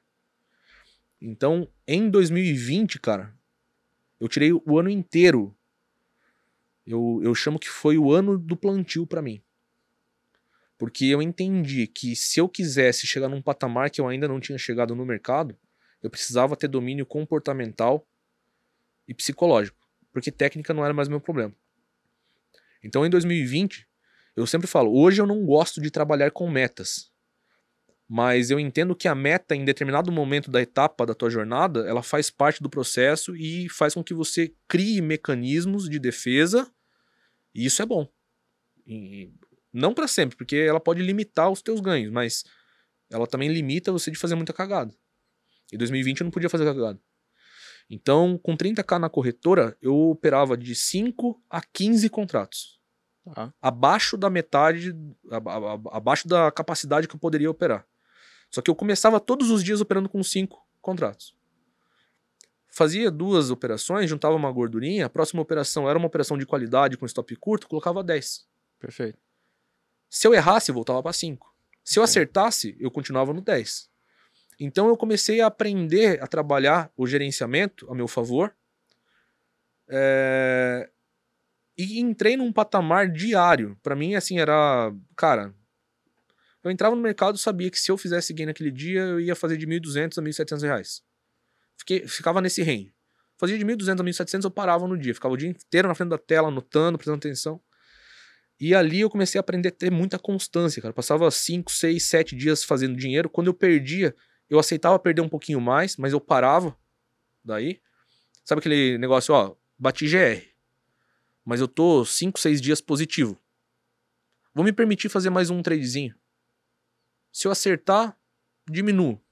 Se eu errar, realmente eu paro. Tipo, aquela, aquele GR mais permissivo, Sim. mas com consciência. Passei 2020 inteiro fazendo isso. É, e eu, em incrível que pareça, cara, em 2020, dentro de casa, sozinho, operando mercado, eu tirei a mesma média salarial que eu tirava trabalhando para os outros e operando uma hora por dia. A minha média mensal ali girava em torno de mais ou menos uns 20k, operando de 5 a 15 contratos Certo. muito constante. Só que daí, cara, 2020, final de 2020, é, eu comecei a dar mentoria, acho que foi julho, agosto de 2020. Porque eu criei o Instagram, comecei a me expor bastante nas redes sociais, justamente pra, pela questão da coerência. Perfeito. Eu não entrei no, no Insta com intenção de vender nada, eu entrei no, no Insta com intenção de criar compromisso. Com quem? Comigo mesmo. Perfeito. Porque se eu tava gerando conteúdo educacional, as pessoas estavam vendo que eu tava falando uma coisa, mas tô fazendo outra. Só que daí o pessoal começou a gostar muito do, do meu trabalho, né? Sempre fui um cara sem papa na língua. Cara, então, eu acho que eu lembro do seu Instagram quando começou, acredita? o antigo, Ah, O, o de, o de 2020, 20 ou 21. Porque eu comecei a, a ter conteúdo educacional online, foi na Quantis, Ed, na época. E foi na época da pandemia. foi, tipo, foi. Eu, eu, eu come- o meu primeiro foi. A minha primeira turma online foi em outubro de 2020. Outubro de 2020. É, foi mais ou menos próximo. É. Que É. o pessoal lá me chamou pra gente poder fazer o curso, etc, né? Eles, eles trabalhavam muito quant, muito fluxo, Sim, etc, enfim. Foi, foi isso, foi isso. Foi outubro de 2020. Foi, foi... É isso Então, mesmo. o Marcelo e o. o Marcelo e o Menin. Menin, né? É. É. Foi, foi, lembro, eu foi, foi nessa época, cara. Sim. Então, eu comecei a me expor, a galera começou a acompanhar meu trabalho, começaram, ô, tem mentoria, tem mentoria, tem curso e tal. Eu falei, não, não tem. eu acho que eu tem. lembro sim do seu perfil, porque eu lembro que eu olhava, eu falava assim, cara, e meu irmão, eu tinha, eu tinha uma dificuldade de olhar pra uma câmera que você não calcula. Muita dificuldade, assim, não, não, não, não, não, gostava. E eu gostava da minha vida de trader. Sim, Nove a meio-dia. Depois faz o quê? Se quiser, vai estudar, vai dormir, vai atravessar a rua, porque sim, um- uma, uma coisa que é fato, depois que você se propõe a ir pro educacional, você tem duas missões. A primeira é trans- ser transparente. sim. O seu telhado já não é mais coberto. Ele é total. Ele pode até ser. Ele é coberto, mas ele é transparente. Todo mundo Sim, deveria ver o que você faz. Né? Que, que é aquilo que você falou. O que, que você prega e o que, que você faz. É que são- é, tem gente que, Que hoje. totalmente que- diferente. né? exato, né? A gente sabe. Né? E a, a, a segunda coisa é tempo. Você precisa ter tempo. Cara, porque, meu irmão, é, é, é- é aula ao vivo, é gravação de aula, é aluno que tá desesperado te mandando mensagem. Sim. É gente- cara, a sua vida muda completamente. Uma res- Completamente. Eu falo que isso se chama responsabilidade social, né? Perfeito. Agora não é só mais você. Perfeito. Você cria uma responsabilidade social Perfeito. sobre outras vidas também, né? E é um game que não é fácil jogar, não, viu, bicho? É, não é pra todo mundo. Parece fácil, todo mundo fala, É. ah, essa vai... lá, faz lá. Tem que ter Vai lá. psicológico. Porra, você tá louco. E eu lembro que você era bravão, velho. Era Você era muito pistola. mais brabo. é, Mas, mas você sabe por que, que eu é fui pistolão, me acalmando, é, cara? eu Sabe- lembro disso, Mas sabe cara. por quê? Porque, cara, eu cansei de ser cancelado, velho. o, Instagram, o Instagram me bloqueava direto, cara. Sério? É, eu xingava os caras sem filtro mesmo, cara. Daí o cara lá me denunciava, caía minha conta, ficava duas, três semanas sem poder fazer nada. Daí, cara. comportado, né? Comportado. É, eu fui educado na marra, né, cara? Hoje os caras falam. É, eu sou pistola, mas, cara. eu- Sério? hoje... Não, você era. Não, ele, ele, era- ele, ele era, ele era muito pior, eu lembro disso. É, cara. Porque eu lembro que eu fui começar as minhas redes, aí eu seguia, tipo assim, comecei a seguir uma galera pra ver e tal. Eu, eu lembro que eu segui o MOL. Eu te conheci Sim. pelo MOL. Aham, O MOL um dia tinha falado, ah, o Adriano, não sei o quê. Eu falei, quem é esse cara? sim. Você já tinha o perfil já, é, X-Traders lá, Uhum. X-Traders, enfim. Mas eu acho que era o antigo, cara. Porque Era. depois eu perdi e recomecei. Então capaz que era. hoje. Aí É. eu cliquei e tal, fui ver e pá, eu falei, mas esse maluco aqui, ele é nervoso, né? Ele é brabo. E é tipo assim, só que eu era muito parecido. Sim. Muito tipo. Mas, assim, um bravo que fala a verdade. Exato. Exato. Pro bem do outro, entendeu? Eu ficava Exatamente. pistola, cara, com a galera. Mas, Exatamente. beleza. e aí, nessa época, cara, que eu comecei a, a enxergar essa oportunidade de cair pro educacional. Porque até então não tinha curso, não tinha mentoria, não tinha nada. Aí o pessoal tinha uma demanda. Eu falei, cara, quer saber? Eu vou fazer. Mas se der errado, também não faço mais. Só que encaixou. A galera gostou da didática, da dinâmica e tal. Você começou com quantos alunos? Cara, a primeira turma de mentoria eu falei assim, ca- cagado de medo de fazer, cara. Eu fiz com sete alunos. Boa. Sete pessoas. Depois foi pra 15. Daí foi aumentando, né, cara? Hoje em Sim. dia as turmas de mentoria que eu faço tem uns 300 alunos em média. Caralho, mano, que top. E aí. Um cara chegou em. Acho que foi setembro de- de 2020. Ele falou pra mim, Adriano, cara, você é nosso mentor, velho. Até quando você vai ficar operando com essa mão? Eu falei, caralho. Nossa, Ele falou- Ele falou, você, pode, você né, tá ensinando a gente a piramidar. O, o teu domínio técnico é absurdo. O teu domínio comportamental, psicológico, cara. Cara, o que, que tá te impedindo? Mas e o caixa? Então, não, o caixa tava de boa, cara. Só que em 2020, é, eu também passei. É, cara, é que aí a gente vai ter que entrar num outro ponto. Mas em 2020, o que, que eu fazia? Eu chegava, fechava o mês, eu sacava tudo que eu tinha feito e voltava pro, pros 30 Perfeito. pra eu ser disciplinado. Porque eu não sabia Sim. como que eu ia reagir se eu tivesse margem na conta, entendeu? Sim, sim. Então, tipo, basicamente, eu sempre dou esse exemplo. Eu olhava pro topo da montanha e falava, ó, eu quero chegar lá de novo. Mas pra eu chegar lá, eu tenho que seguir essa trilha aqui, ó, diária. Todo Perfeito. dia. Cada dia é um passo que eu dava pra chegar lá no topo da montanha. Então, se eu deixasse dinheiro na conta, eu não sabia como que eu ia reagir naquele momento. Então, chegava no final do mês, eu tirava. Todo mês era assim, todo mês assim. Porque daí me obrigava a voltar a operar pequenininho de novo. E aí aquilo ali, cara, ficou na minha cabeça, velho. Mas eu achei muito bom, porque não foi um confronto é, de forma pra me diminuir. Pelo contrário, tipo, o cara acreditava muito no meu potencial, no meu trabalho, eu era aluno da sala ao vivo, ele chegou e falou isso pra mim, eu falei, porra, velho. Aí, dezembro, eu falei, cara, por quê? Tipo, eu olhei pra trás e falei, porra, um ano inteiro positivo, constante, bonitinho, não fiz nenhuma cagada. Um ano de pandemia difícil, aprendi a lidar com a pressão. Total. Falei, vou me permitir. Se der errado, devolvo alguns dias E boa. e boa, fecho o ano maravilhosamente bem. Aí eu lembro até hoje, isso foi bem, é, foi depois da metade de dezembro. Já tinha feito um dezembro legal ali. Depois da metade de dezembro, eu lembro que numa sexta-feira eu fiz tre- eu, fazia minha média de 1.200, 1.700, às vezes 2.000. Numa sexta-feira eu fiz 3.500. Daí depois na segunda-feira eu fiz 6.000. Na terça eu fiz 7.500. E na quarta véspera de Natal, é, dezembro de 2020, foi a primeira vez que eu fiz os meus 10k consciente. Boa. Então, eu vim trabalhando o aumento de mão nesse dia. Comecei o dia operando menor, fiz o gain, fiz dois gains, aumentei minha mão, piramidei. Já estava com um resultado legal, apareceu outras oportunidades, entrei de novo, aumentei a mão, piramidei. E a última operação do dia, eu coloquei 100 contratos lá e daí. Mas assim, 100 contratos sem suar, sem preocupação, porque eu já estava protegido. Sim. Eu não, per- não perdia mais se o mercado voltasse, ainda ganhava uma querelhinha. E aí fiz os meus primeiros 10k eh, na véspera de Natal de 2020, aquilo dali me destravou. Porque quando eu entrei em 2021, eu olhei pra trás e falei, foi o ano do plantio, agora vai ser a colheita. E 2021 pra mim foi o ano que eu mais fiz dinheiro na minha vida com o mercado, porque foi um ano exponencial. Galera de casa, se quiser conferir meu Instagram, vai ver, é só voltar as postagens. Eu comecei em 2021 fazendo uma média lá, operando 20, 30 contratos, fazendo 3, 4, 5K e vim. Vim aumentando. Sempre pela meritocracia. Perfeito. Acertava a mão, acertava os trades, me permitia aumentar um pouquinho mais. Dava errado, voltava, passo para trás. Acertava a mão, tava com uma gordura maior, arriscava parte dessa gordura e fui escalonando os meus gains. Então, de 2000, em 2021, cara, é meio absurdo falar isso, porque é, quem não tem apetite ao risco fica muito longe, fica muito distante. Quem tem mais apetite ao risco olha e fala, cara, é possível, porque tá aqui. Eu saí de 20, 30 contratos de- em 2021, isso em janeiro. Em outubro, primeira vez operando com mil contratos no dia. Caceta.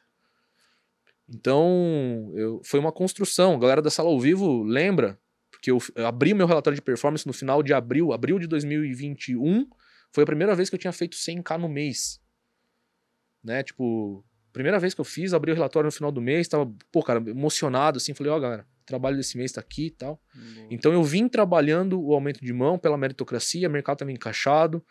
2021 me colocou também no, no lugar, porque embora eu tenha feito muito dinheiro, aprendi com alguns erros, cara, que se eu tivesse enxergado lá atrás, eu teria feito muito mais dinheiro. Eu, eu acho que eu tava meio assim, com a capa do super-homem, sabe?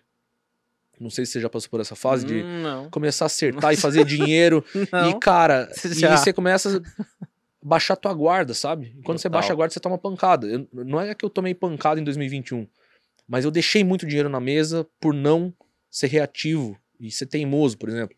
Tinha um alvo de fibular no 500, por exemplo. E tinha uma média 100 pontos para baixo. E eu já tava operando pesado. E o mercado chegava esticado nessa média de 200. Você não saía. Eu falava, eu quero o alvo de fibo. Eu quero lá. Porra, O voltava. mercado voltava tudo na cara. E às vezes estopava. Tipo, trade meu que dava 60, 70 conto. 70 mil, saía tá? Com, saía com 10, 5, Não, 0. às vezes estopava. Nossa Tipo, trade de 60 mil, 70 mil. Às vezes era o primeiro trade do dia. Abria boleta lá com 700, 800 contratos. Gente, não tem sensação. O mercado é essa. pagava reto, voltava reto na cara. Então eu comecei a, a, a entender, cara, essa questão do ego. Porra, cara, você tá posicionado, o mercado, você tem um alvo, mas a trava tá antes, solta uma parcial, porque você protege o teu risco, você, você tira o teu risco, protege a operação e tá tudo bem. Se o mercado voltar, você ainda ganha dinheiro, só faz dinheiro, né? E se o mercado for pro alvo, cara, beleza, você termina a tua operação. Então, embora eu tenha feito muito dinheiro em 2021, cara, eu tive que ajustar essa questão do ego, sabe? Porque 2020 eu não tinha isso. 2021, como eu vim trabalhando esses aumentos gradativos, meio que foi aflorando. E aí, justamente pela questão do autoconhecimento, cara, eu enxerguei e eu tive que dar alguns passos para trás. Legal. Então, 2021, outubro, dia 21 do 10 de 2021, foi a primeira vez que eu fiz o 100k no dia. Primeira vez, cara. Você postou um vídeo chorando. Chorei demais, Eu cara. Chorei disso. igual criança, Eu cara. lembro. Aquele dia, minha cara tava inchada ainda. Eu tava careca, fiz eh, transplante capilar lá na época. Tá. É, cara, chorei, chorei, chorei, junto com a galera da sala ao vivo, porque eles viram eu, Eu construindo o trade, aumentando a mão, batendo parcial, remontando a operação. Então foi, cara, incrível. E depois dali, cara, destravou e o mercado tava muito bom. O mercado tava muito bom ali de 2021, é, outubro a, a dezembro. E eu tava meio que um super-homem operando, cara, porque tudo que eu fazia dava certo. Aí entrou janeiro de 2022. Aí, bicho, primeira semana de janeiro eu me arrebentei. Totalmente diferente o mercado já. É, primeira semana lá, eu tomei umas cacetadas, eu falei, opa, por quê? Porque outubro, novembro, dezembro, toda contra que dava no 61 era gain. Era gain de 500, 600, 700 pontos. Toda 61 pagava isso. E se tava dando certo de outubro, novembro, dezembro, entrou janeiro, eu falei, todo 61 vou pegar contra. Só que foi a hora que o mercado regaçou pra cima, né? Então, né? estopou esse 61. Eu falava, ah, mas tem um outro topo, então tem um outro 61 aqui. Estopava 61, estopava 61. E, cara, foi rasgando Podia, tudo. podia, podia traçar fibra tudo, tudo quanto é jeito. Não, né? dava, dava. E aí que eu falo, eu tive que entender isso o mais rápido possível, porque antigamente eu demorava uma, duas semanas pra para ver, opa, peraí, o mercado tá mudando. E ali eu já tava mais adaptável ao mercado, então come- tomei stop segunda, terça, quarta, peraí, diminuiu a mão. Seguro. E, o, e uma questão que eu falo, cara, que acho que você concorda com isso, é que quando o cara ele aumenta a mão e dá certo, e ele chega num patamar de fazer dinheiro, é muito difícil o cara retomar um patamar anterior justamente por causa do ego. Total. Tipo, ele chega a operar, por exemplo, com uma mão, sei lá, que nem eu, cheguei a mil contratos. E ele não teve uma perda significativa com mil contratos, ele só tá fazendo dinheiro. Sim. Só que a hora que ele tomar uma, se ele continuar operando com mil, cara, o- a chance do cara se arrebentar É gigantesco. é gigantesca, É. cada um na sua devida proporção, né, cara? É. Então o cara sai de um contrato, chega no 10, porra, pra... é uma evolução absurda. Se esse cara continuar operando com 10, tomou um, dois dias de stop e continuar operando com 10, esse cara se arrebenta. Então por isso que eu criei um mecanismo de defesa onde, se eu tô vindo fazendo dinheiro, tô show de bola, tomei um, dois dias de stop, cara, automaticamente é, é defesa pra mim. Um passo pra trás. Passo pra trás, porque agora o foco não é fazer dinheiro, não é recuperar dinheiro. É basicamente me situar. Onde que eu tô, o que, que eu tô fazendo, o que, que eu preciso fazer, como que o mercado tá, como que eu preciso reagir. Aí eu me adapto de novo a esse momento que o mercado tá me dando, para depois eu ir escalonando os lotes novamente. Perfeito. Então esse mês de fevereiro, por exemplo, eu tô com uma dificuldade técnica, o mercado não tá encaixado para mim, eu, eu tô com vários outros projetos, eu não tô com foco 200% no mercado. Então, o que, que eu fiz? Diminui a mão. Diminui a mão. Perfeito. Quando você vai voltar a aumentar, Adriano? Cara, não tem ideia, mas sem pressa também. É, é, é o que eu ia falar, né? É, tipo, você não tem ideia, mas também não tem o mínimo de pressa. Não, eu vou aumentar, aumenta? Qu- Quando você vai aumentar? Ué, quando eu tiver com mais tempo, quando eu tiver mais focado, quando o mercado tiver com a cara mais boa pra mim, Exato. E você vai pegando experiência, né, cara? Você vai entendendo que mercado tem todo dia e que é, eu falei recentemente, né? Você opera no mercado financeiro para ter liberdade, liberdade Perfeito. geográfica, de tempo, financeira. E conforme o tempo vai passando, você se torna livre, mas ao mesmo tempo você vira escravo. Porque o cara não pode ficar um dia fora do mercado. que fica maluco já. Ele tem que operar todos os dias. Cara, não, velho. Eu falo pro cara, quer saber se você tá num nível acima de outras pessoas? Escolha um dia aleatório da semana e fale, hoje eu não vou operar. E pronto. Pra ver se o cara consegue mesmo, sabe? Porque a, a maioria da galera cria um vício, cara. Perfeito. E esse é vício é totalmente prejudicial. Isso estraga a pessoa. Então, hoje eu consigo, por exemplo, ficar. é, agora, primeira semana de fevereiro. Tomei um- uns stops, fiquei desconfortável, cara. Mesmo não tendo. operar. Mesmo janeiro tendo sido um, um mês excelente, falei, cara, não vou operar. Sim. Não vou, é, até porque eu tava em semana de mentoria, falei, ó, meu foco já muda aqui também, vou dormir mais tarde, chego um pouquinho mais tarde no escritório e não vou operar. A galera, ah, mas por quê? Falei, cara, porque o mercado não tá encaixado, eu não tô me sentindo bem, não tô confortável e não sou obrigado a operar. Então essa experiência tua, com o passar do tempo, você- você vai entendendo isso. Porque, cara, se você opera menos, mas se você opera numa frequência legal, que o mercado tá encaixado pra você, você consegue fazer mais dinheiro em uma semana do que você faria no mês inteiro. Perfeito, é isso. Eu conheço Concordo. pessoas hoje, por exemplo, que faz três, quatro operações no mês. E que faz Sim. um puta dinheiro, cara. Sim. Acho que você deve conhecer também, né? Pessoas que operam numa frequência bem menor, Sim. mas em dias específicos e a pessoa consegue fazer um puta dinheiro. A gente, a, a gente já teve bom, bons resultados assim, né, Ira? Tipo, ano passado, é, 2022, 23. 2021 mesmo. É, você operava pouco porque você não conseguia operar. É. Aí quando você pegava, operava, vendia uma azulzinha. É, e, tipo, eu, Sim. eu curto, eu curto pegar umas ações também de vez em quando. Às vezes, Sim. eu, às vezes eu olho pro dólar e pro índice, não tá muita coisa assim, Sim. eu saio lá, tipo, eu sempre tenho as ações que eu gosto de rastrear, etc, enfim, e dá aquela grana, igual o Azul mesmo, né? Azul foi, foi, foi, foi top o trade também, tipo, 60 conto, 70 conto. Pô, você faz 60, 70, faz um tradezinho aqui e outro ali, cara, você opera quatro vezes no mês, tu olha pro mês e fala, esse mês tá chatão, e tu tá com grana, você vai ficar inventando moda É, cara. de operar, né? É, porque a, a obrigação de você operar, cara, vai fazer você tomar uma decisão emocional e você vai perder, cara. Total. Então, entre Total. não operar porque o mercado tá ruim e você tem controle sobre isso, e insistir operar ou criar uma obrigação de operar, eu prefiro ficar de fora. Perfeito. E o- hoje, hoje vocês dois são dois competentes inconscientes. Né? Vocês já chegaram no- no- naquele último estado ali. Então, cara, quando você tem confiança na sua técnica, é isso aí. É, e, e, e, e, e o pessoal, igual, por exemplo, você tem sala ao vivo. Tem, Eu não tenho. sim. Eu odeio sala ao vivo. Você fala assim, sério, eu odeio sala ao vivo. Isso é um negócio que já me atrapalhou na vida, operar, chama sala ao vivo. Uhum. Por quê? Porque eu não tenho disciplina suficiente pra ignorar o chat. Uhum. Mas é. Meu irmão, o negócio me tira do sério. Eu tô lá olhando, tipo assim, tô lá esperando a falha e tal, tô olhando o mercado pra o chat Sim. subindo. Eu não consigo. Mas uma coisa Tipo, que eu pô. faço, cara, por exemplo, desculpa te cortar. Não, pode falar. É. Até então, então, inclusive eu vou fazer um merchan aqui, tá? Não sei se Pô, pode. lógico que pode, pô. Né? É isso. É. De- deixa, um- deixa, deixa o cupom pra galera aí que eu vou combinar com ele um percentual. Vocês compram dele que eu vou combinar um percentual. Vou ganhar dinheiro desse cara aqui. Não, é. Só pra você entender. Até hoje, a minha sala ao vivo ela sempre foi fechada só pra quem fez mentoria comigo. Perfeito. aham. Porque corta 90% dos problemas que você tá falando que você teria. Sim, sim. Porque hoje eu tenho o meu operacional. E a pessoa que faz a mentoria, ela tem acesso ao meu operacional, ela entende como eu penso, como eu reajo, ela sabe das minhas estratégias. Então, corta perguntas nada a ver, perguntas aleatórias, perguntas falando de outros indicadores que você não usa, É. falando de outra técnica que você não usa. Tipo, eu, eu, eu opero gráfico. Aí no chat, imagina, tem uma pergunta de fluxo, uma pergunta É. de outra técnica. Cara, ô Dani, o que você acha da OBS comprando aqui? É, Você fala, cara, "Eu acho Cara, eu não olho. Eu nem vejo isso. Então, é, meio que essa cultura que eu criei de operar com os alunos, direcionando eles apenas para uma única técnica, facilita o processo porque todas as pessoas estão falando de uma única coisa, Perfeito, sim. vendo apenas uma única coisa. Então, corta meio que um problema que a maioria das pessoas tem. Só que agora, cara, 2024, eu vou abrir a oportunidade de pessoas que não compraram nada de mim também terem acesso à minha sala Certo, que é um novo produto que eu vou lançar agora, que é Extreme, certo.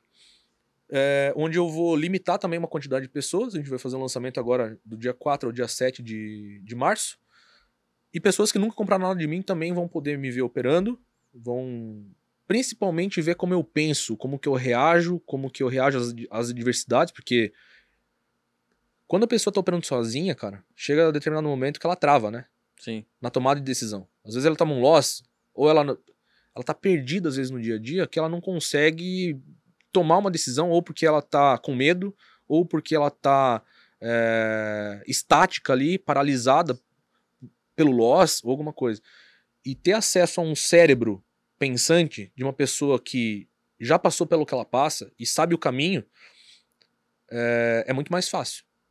Então eu vou gerar essa oportunidade de algumas pessoas estarem junto comigo, mesmo sem ter comprado nada de mim, e fazer um acompanhamento com essas pessoas. Porque o- o- hoje. Cara, assim, sendo sincero, tem muita gente ruim hoje ensinando. Não, Cara, e vou te falar, e tem muita gente ruim ensinando e eu- você é um cara, pô, você falou que você tem, você, tem 300 pessoas, tal, tal, tu é um cara que vende bem. Aí tem gente, muito, muita gente ruim ensinando e vendendo mais que você. É, não, mas é porque eu limito. eu limito. Exato, então assim, né? Eu sempre tive uma demanda Foda. muito maior do que as turmas que eu abro. Mas justamente por uma questão de controle, porque a minha, Cê- a minha mentoria é bem dinâmica. você limita em 300? Eu limito em 300. Mas. Não, mas já é gente pra caralho, velho. É, mas, por exemplo, a lista de espera tem 15 mil pessoas. Mas é, gente, nossa senhora, é gente 14 pra mil, é, 15 mil pessoas. Tá é, E assim, os lançamentos que eu fazia era tudo Instagram, cara. Abria aqui, assim, ó. Galera, vaga da mentoria tá aberta. Quem tem interesse, fala comigo. Você ainda faz o lançamento no Instagram hoje? Ou não? Ou A última mudou? que eu fiz, a última que eu fiz foi assim também. Mas essa última turma eu diminuí a. Roda um a- tráfego e boa. Não, nem tráfego. Orgânico mesmo. É 15 mil pessoas orgânicas. Boa. De seguidores. Então, boa. só que eu não consigo dar conta de mil pessoas Tá na doido. mesma sala, 300 entendeu? já é, 300 já é gente. E a, né? a- e a minha mentoria é dinâmica, porque eu deixo você abrir o microfone e me perguntar em momentos específicos, né? Quando eu termino Sim. um assunto. Tem dúvida? Ficou claro? Então, beleza, próximo assunto. Tem Mas- dúvidas? Abre o microfone e pode fazer a pergunta. Mas não é na sala ao vivo, não, né? Na sala ao vivo Sala só você vivo- fala. Não, sala ao vivo também eu deixo pros alunos. É, cara, é, Mas- quando eu falo isso, a galera se Você assusta. tá pagode, A cara. galera se assusta. Hoje tem 600, 600, Tá doido. 600 e poucas pessoas lá. Mas tem os momentos certos que você libera o microfone. Cara, é que é organizado. A galera me conhece. É tipo, se o Ah, cara fala, "Pô, vai tomar no seu cu, o que você tá falando aí, Virou da puta?" bagunça. Virou bagunça, eu tesouro o cara. Boa. Então, é, cara, às vezes fica aquele silêncio na sala. A pessoa pode abrir o microfone e fazer pergunta. Mas hoje não tem mais bagunça. Comigo não tem bagunça. Porque eu, eu- de novo, eu crio a cultura. É meio assustador, cara. Os Não, cara, mas é verdade. falei isso. com o Vlad um tempo Sei, atrás. Ele falou, sei. cara, como que você aguenta, Adriano? Eu falei, cara, aqui eu crio a cultura antes do cara entrar. A hora que o cara entra, ele já tá. Ele já sabe o que... que- É. que- Então. Então foi isso. Aí a, a, a, a sala ao vivo eh, antes era fechado só para aluno. E hoje eu tô abrindo essa possibilidade de outras pessoas que não são meus alunos terem acesso ao meu operacional, justamente para eles verem quem de fato opera pesado e vive de mercado. Perfeito. Porque hoje em dia tem muito professor de Instagram aí que opera com um contrato e, e fala sobre aumento de lote e fala sobre piramidagem, mas o cara opera com um contrato, qual que é o risco do cara que opera com um contrato? Zero. O cara vende É. uma mentoria de dois mil, três mil reais e opera com um contrato para os alunos dele. É. E cobra caro ainda na sala. É. Então, meu objetivo, assim, cara, é, é meio que desmascarar esses caras, entendeu? Cara, eu vou te sou, falar eu uma sou meio polêmico, cara. Não, mas assim, vou, vou- vou- te, vou te dizer uma coisa. Do- da, da galera que veio aqui e que opera pesado assim, que opera pesado, poucos, né? Porque, porque vai muito de perfil, muito de grana, etc, enfim.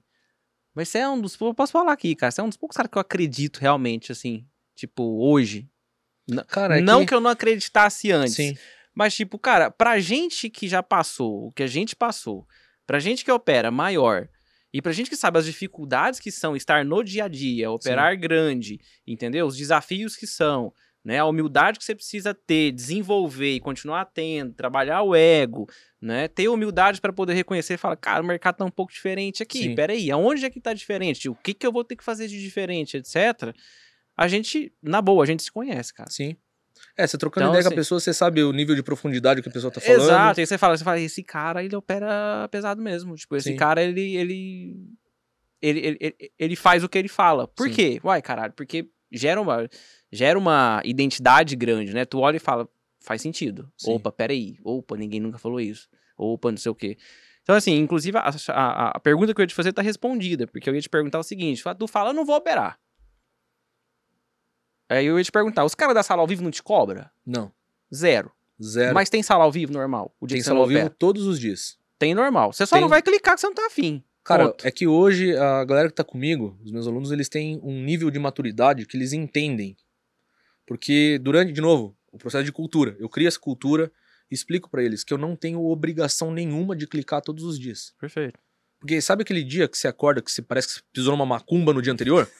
Sei lá, tá ligado, né? Sei. Você acorda zoado. Tá mal, tá Cara, mal. eu não lembro de um dia que eu fui operado desse jeito sem ninguém. Que deu certo. É. E não é uma crença limitante.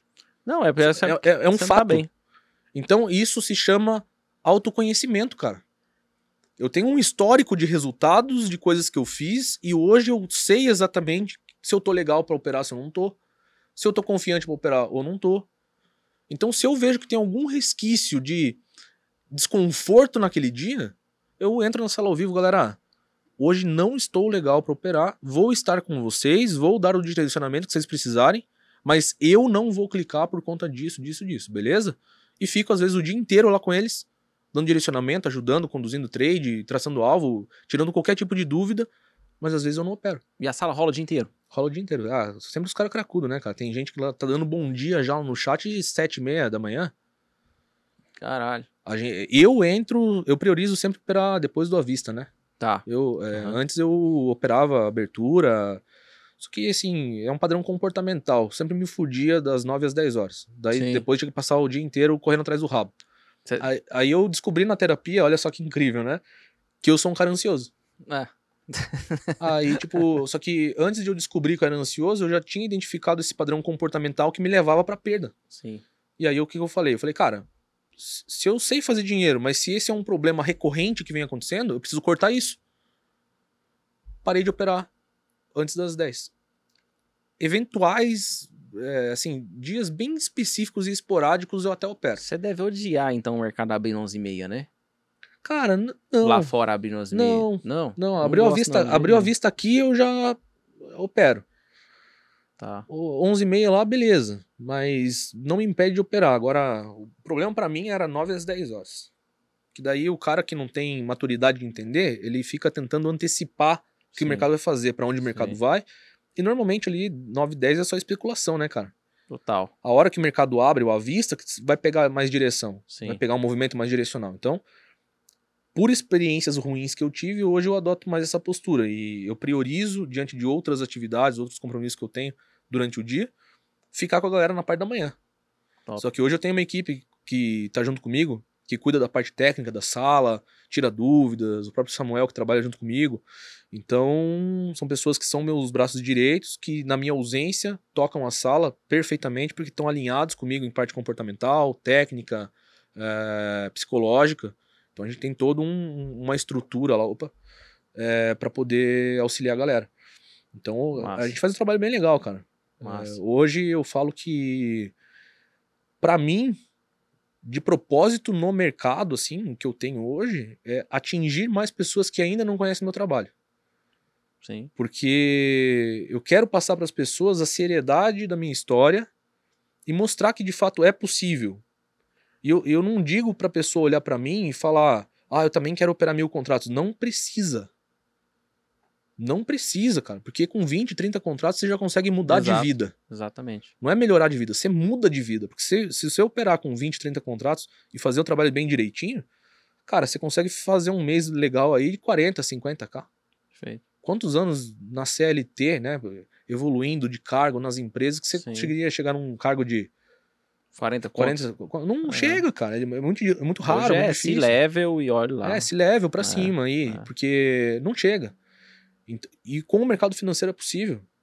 Agora, em janeiro, um aluno meu me mandou um relatório mensal dele de 200k. Top. Foi construindo o resultado ao longo do mês. Boa. Então, a galera fala, ah, tem muito aluno que opera pequeno? Pra caramba. Mas também tem os caras que foi aumentando Que aumenta a mão. e foi entendendo estrutura. Tipo, você olha pro relatório do cara, payoff, taxa de, de acerto. Cara, relatório redondinho, cara, sem médio pra trás. É bom demais ver isso, não é? Cara, é tesão. te dá uma sensação, Me dá um tipo assim, tesão, fala cara. assim, caralho, que top, né? Me dá um tesão do caralho ver isso, cara, porque se só eu fizesse resultado e ensinasse pros outros, é uma coisa. Agora, se o que eu faço eu sei que funciona e eu passo pra você e você replica esse resultado, É ótimo, é, é ótimo. é top. O, o, o, você falou uma, uma, num, num determinado momento aqui sobre níveis de suporte e resistência. O que, que você chama de níveis de suporte e resistência? O que, que você fala que são níveis? Níveis de suporte e resistência basicamente são é, regiões de pressão formado por fundos próximos ou topos próximos. Então, se o mercado deixou um topo aqui, outro topo aqui, entre a máxima aqui e essa máxima foi criado um range, né? Perfeito. Então, não é um preço que é um suporte Uma ou uma região. resistência, é uma região. Eu gosto de trabalhar olhando essas regiões sempre pelo micro mesmo, dois, Uhum. cinco minutos, Sim. Porque senão o range fica muito grande quando você sobe o time frame, né? Sim. E aí, se você precisar, o stop também fica grande. É, então, em 2018, inclusive, eu fazia muito isso. Era uma forma que eu me adaptei lá, que eu ia pro 15 minutos, fazia essas regiões de pressão pelo 15, porque ficava bem definido, assim, visualmente falando, e aí eu descia o time frame para 2.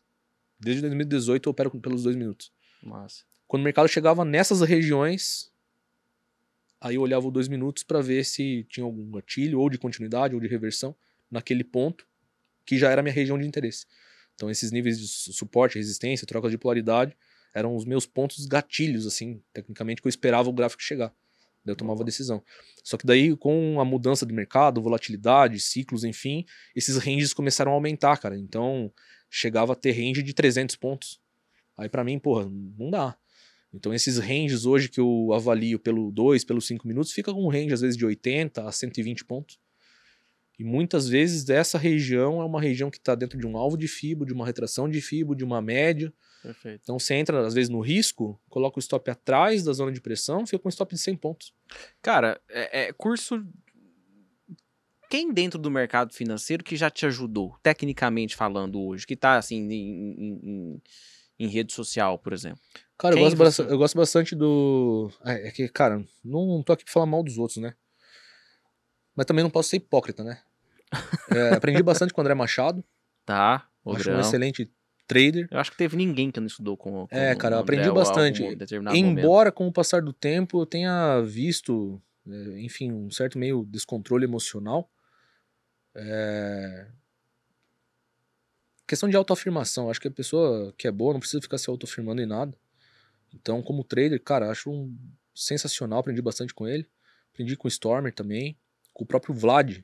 Inclusive, quando eu Sim. fiz o 100k em 2021, o Vlad me adicionou no, no, no Insta, veio trocar ideia comigo e fez uma live comigo. E Boa. até no, no particular ali eu falei, cara, pra mim é um, assim, um prazer inenarrável, porque você é um dos caras que eu estudava lá no meu começo, e hoje você tá me chamando pra uma live com você, pra você conhecer minha história, pô, cara, foi, foi do Eu caralho. imagino. O, o, Vlad, pra mim, é um dos caras mais inteligentes que tem no mercado. É, ele é muito, inteligente. demais. Com ele eu aprendi muito o conceito de objetividade, cara, de backtest, de validação. Boa. Embora hoje, é, hoje ele utilize softwares para fazer os backtests, Sim. eu entendi. Backtest é estatística. Estatística é validação se algo funciona ou não. Então, como que eu comecei a desenvolver os backtests? Não utilizei nenhum software. Eu rodava o gráfico para trás e vinha estudando padrão por padrão, né? Então, pegava um padrão isolado. Utilizar lá um padrão lá do Storm, por exemplo, um PFR. Pegava o PFR desde 2018 e vinha estudando esse PFR. Aí eu separava os backtests. É, PFR de reversão em zona de suporte e resistência. PFR de continuidade ancorado por médios a favor da tendência. E vinha catalogando isso por dia, por semana, por mês, por ano. Então no final da amostragem eu sabia se aquilo era um trade que era bom, se não era, qual era o payoff. Então todos, todo o meu operacional hoje ele foi 100% validado no braço por mim. Não foi software. Então eu aprendi isso com o Vlad. Boa. Até falei pra ele. É, Hoje é um cara que tá mais apagado, assim, mas que eu curto bastante. Trocou uma ideia comigo também um tempo atrás, o Sasaki. Tá. O Sasaki também.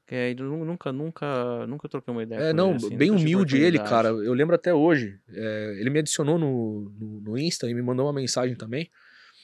E quando eu vi, eu falei, caramba, cara. E na hora me gerou uma lembrança, porque em 2017, logo no começo de 2017, é, ele participava do, acho que é Portal do Trader, não lembro? Isso, era, era, um- isso, era, O era, Edu Becker, né? era a empresa dele lá, a, É. a comunidade deles. Isso. E aí eu totalmente iniciante, cara, buscando entender melhor é, supor, é, suporte, indicadores e tal. Eu lembro que eu tinha, tava consumindo lá uns conteúdos deles e tinha ficado com uma dúvida. E ele se colocava à disposição para responder e-mail na época, cara. Meu Deus. Doideira. E eu mandei e-mail pro cara, cara. E ele me respondeu um textão, cara. Assim, ó, tirando todas as dúvidas, cara. E se colocando à disposição. Eu falei, caramba, cara, porra, que legal. Porque esses caras, assim, para mim, eram totalmente inalcançáveis, né? Sim, sim. Tipo, não, não tinha como você pensar em ter contato com um cara desse. É, tipo, era meio superstar, assim, esses caras. Na época, né? Hoje, inclusive, é, quando eu entrei na parte educacional, eu, me, eu entrei justamente para me colocar mais à disposição das pessoas, as pessoas terem acesso. Hoje as pessoas me veem fazendo muito dinheiro, acham ou que me colocaram aqui, ou que eu nasci com dinheiro, ou que eu nasci em berço de ouro. Eu falo, cara, eu sou do povão, sou da galera. Se me chamar pra comer um dogão na esquina ali, tamo junto, vamos sentar na calçada e vamos comer.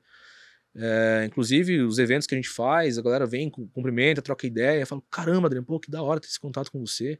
Então, eu sempre me coloco à disposição. É, abri o escritório lá em Curitiba ano passado, que é o meu QG, que basicamente é um coworking, né? Apenas para mentorados. Tá.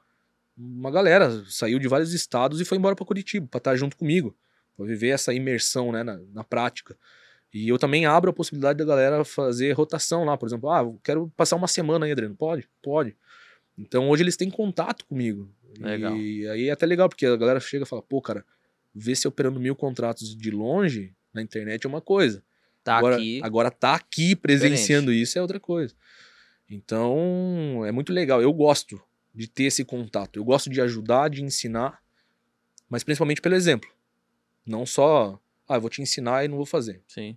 Eu te ensino, mas continuo fazendo pra você ver que é possível e que dá certo. Então é isso, cara. É, se fosse pra citar três pessoas, eu citaria essas, três- essas Massa. quatro, na verdade. Quatro, quatro pessoas. Você chegou a fazer, fazer, fazer curso com o MOL também ou não? O Bruno- MOL começou Bruno? depois de mim. Foi? Foi. É, é, inclusive, ele fez faculdade, fez, estudou na nossa sala. Cara, que doideira essa turma de vocês, mano. Como é que é? Eu- Todo mundo foi pro mercado, eu, porra? o William, o Samuel e o Bruno. Ele começou depois de mim. Olha, Eu comecei cara, antes. que legal, cara. Foi. Ele também é um cara. que- Gosto dele, cara. Achei ele um cara, achei ele um cara muito gente boa, assim. É, é, ele- tem algum. a- a- a- eu já vi algo, algo dele, assim, bem, bem autêntico. E, tipo, com o tempo a gente procura não cometer os mesmos erros que a gente vê que outras pessoas que tá ali, estão ali perto da gente cometeram, né? E aí, por exemplo, você, se você mencionou, né? O, o, o, o André, por exemplo, o, o Ogro, né? Cara que entrava muito na pilha de hater pra caralho também. Você via que o cara que aquilo, puta, mexia muito com ele.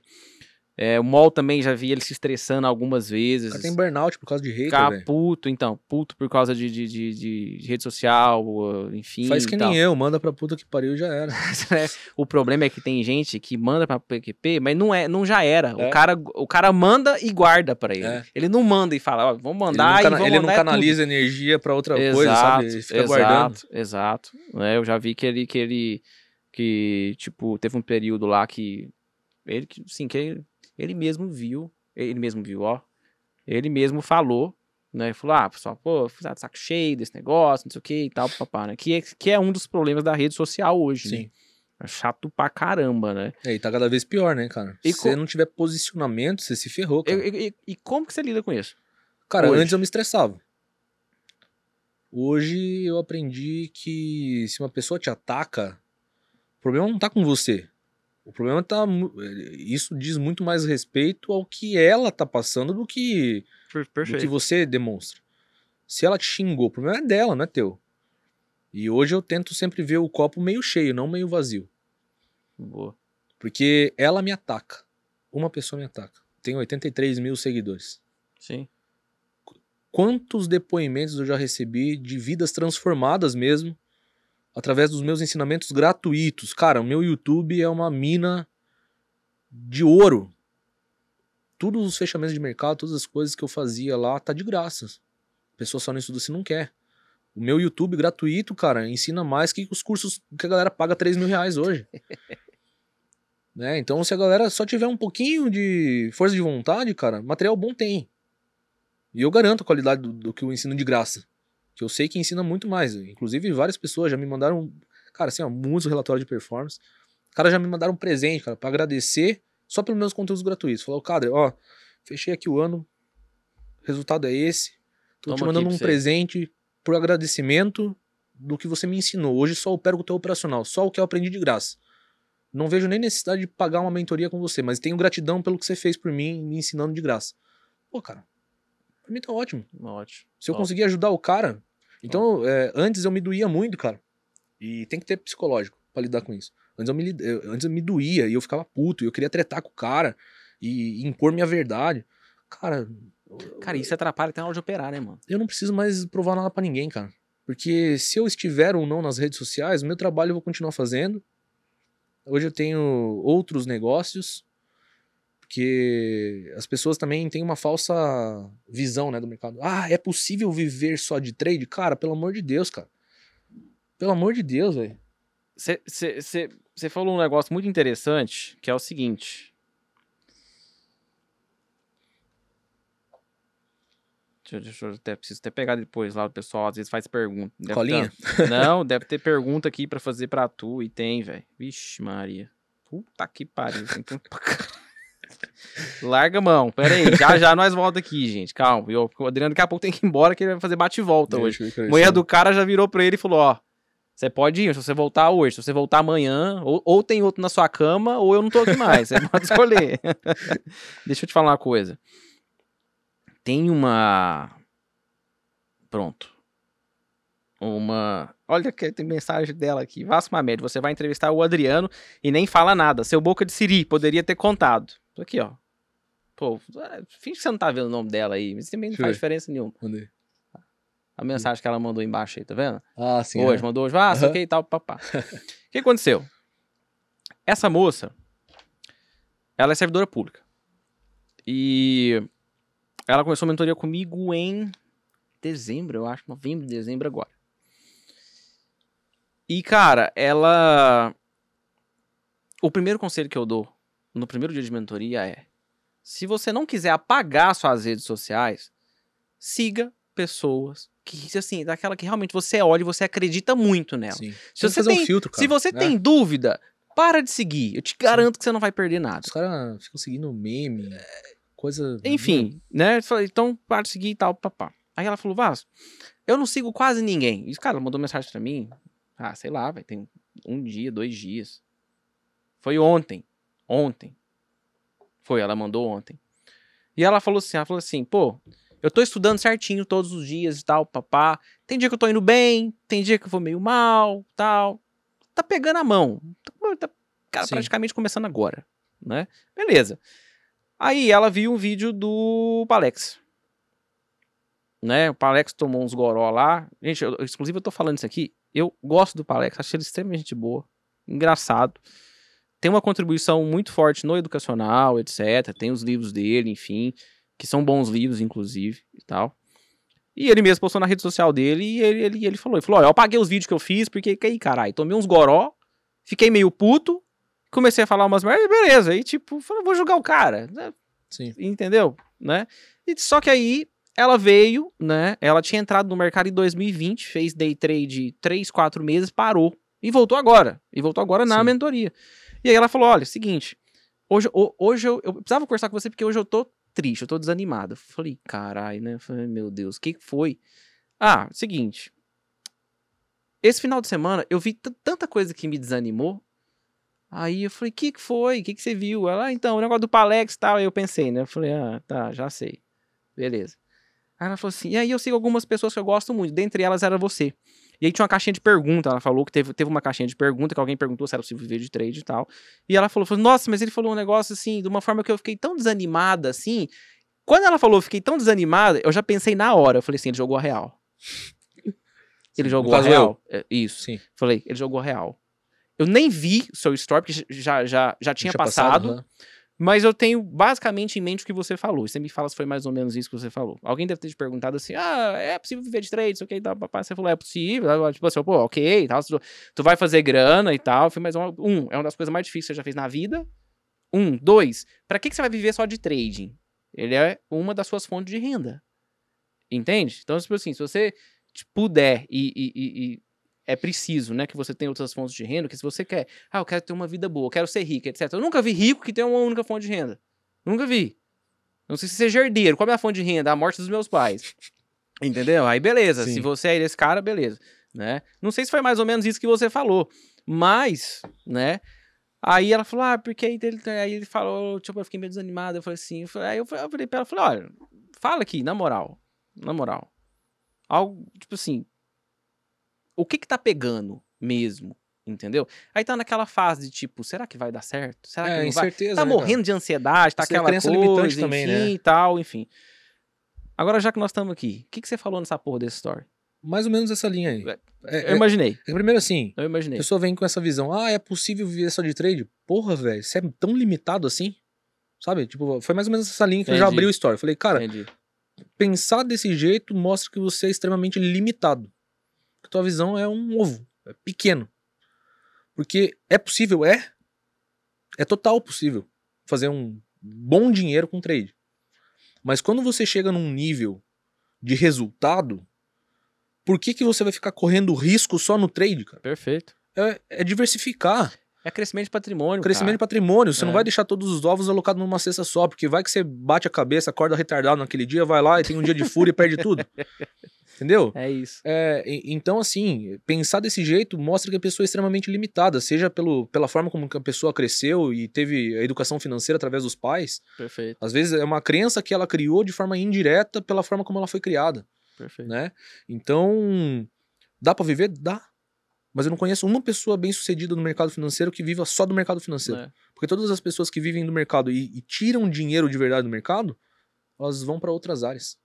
Elas têm outras empresas, outros negócios, Perfeito. outras rendas.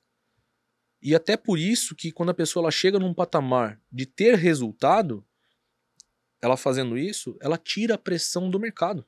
Que é o que você Perfeito. falou lá no começo da nossa conversa. Eu nem sei se Perfeito. estava ao vivo ainda. Você falou, cara, por que, que o cara vai ficar se expondo e correndo risco? O patrimônio do cara tá lá em cima, o cara vai ficar operando na mesma proporção? Não. É, E eu enxergo que à medida com que você vai aumentando o teu patrimônio, você vai tirando o pé do acelerador, cara. Exato. Você vai criando uma renda Perfeito. recorrente ali, cara. Às vezes, em termos de, é, de proporção, ela se torna menor. Mas é crescimento de patrimônio. Gente, que é, que é justamente o que eu imaginei, pra você ver, eu, eu não tinha visto o story dele, né? E assim, pra você então que assistiu, por exemplo, stories do, do, do, do Adriano, ou pra você que não tinha noção disso, entenda uma coisa. O trading, ele é uma fonte sua de renda. Ele pode ser a principal ou ele pode ser a menor, que seja. Mas não é inteligente da sua parte se você quer de fato, né, ser rico, quer ganhar, quer ter grana, que você, por exemplo, tenha como única fonte de renda o mercado financeiro. Pra quê? Na medida que o seu patrimônio crescer, se você pode diversificar, por que, que você não vai diversificar? Sim. Vai investir. Cara, sei, o que você vai fazer? Vai construir, que seja, arruma uma dor de cabeça pra você. A gente tem que ter uma dor de cabeça na vida. Compra um Monza 985 pra você, entendeu? Enfim. Então, quando a gente fala isso, não é pra te desanimar. Entendeu? Quando o Adriano fala isso, não é pra te desanimar. É pra você, inclusive, abrir a mente e pensar assim: opa, beleza, vou focar aqui no trading, vou ficar bom nessa porra, vou fazer dinheiro, mas eu já sei que se eu quiser ter muita grana, e quando eu tiver muita grana, eu preciso investir em outras coisas. Sim. Agora, isso não é uma questão, não é porque, ah, porque eu tô no mercado financeiro. Gente, deixa eu te falar, um médico, quando ele ganha muita grana, ele não vai investir só na medicina. O jogador de futebol, quando ele ganha muita grana, o que, que ele tem que fazer? Investir em outras coisas. Que a gente, inclusive, que a gente mais conhece é o jogador de futebol que tinha muita grana que hoje é quebrado. Sim. Entendeu? No trading é a mesma coisa. O trading não é diferente de nenhuma outra carreira. Zero. Não é. A única diferença é que no trade você perde dinheiro, né? Outros lugares você não perde. Exato. Você, às vezes você, ou você mantém o mesmo ganho, Exato. mas o trade Vende pouco, tá ruim, não sei É. o quê, mas tá com a graninha ali e tal. Aqui não, filho. Aqui o dinheiro sai do seu bolso, literal, né? É. Então, fica a, a, a, a dica aí. Acho que foi super legal o Adriano ter, ter mencionado isso, que eu lembrei da, da, da, da mensagem dela, né? E, enfim, ela tava, tava triste lá, porque, ah, pô, vi o palestra, o Adriano falou, eu achei ele meio pessimista. Aí eu vi não sei quem, tá, tá, tá. Eu falei, ô, Jesus amado. Cara, é que É, a, a mi- a minha mensagem, cara, hoje, é, eu sou muito assim, preto no branco 880. Eu não aceito pensamento medíocre, sabe? Sim, Porque depois que eu aprendi a viver na base da meritocracia e os meus resultados foram crescendo por conta do meu próprio trabalho, porque ninguém me deu dinheiro. Eu fiz dinheiro, sim. né? Hoje eu não aceito esse tipo de pensamento pequeno. Às vezes o cara vem com um pensamento pequeno, eu dou uma no meio do cara que o cara fica anestesiado, assim, sabe? Mas eu não falo pro mal do cara. Sim. É, inclusive, um dos diferenciais que eu tenho hoje pra 99% das pessoas na internet é falar a verdade, velho. Só que a verdade dói. A verdade incomoda. E aí eu falo, é muito mais é, fácil você ouvir, né, do, do Porsche azul, que você vai ficar rico com 100 reais na conta, que com 100 reais na conta você vai multiplicar o teu dinheiro infinitamente até ficar milionário, Do que você do chegar, que e chegar e falar, irmão, você vai quebrar se você botar 100 reais na conta. Se você não encarar essa porra como uma profissão séria, se você não encarar o trade como uma empresa, você vai quebrar. E o cara, às vezes, ele tem dinheiro. E ele faz o quê? Fica brincando de apostar. Ele tem 10 mil, por exemplo.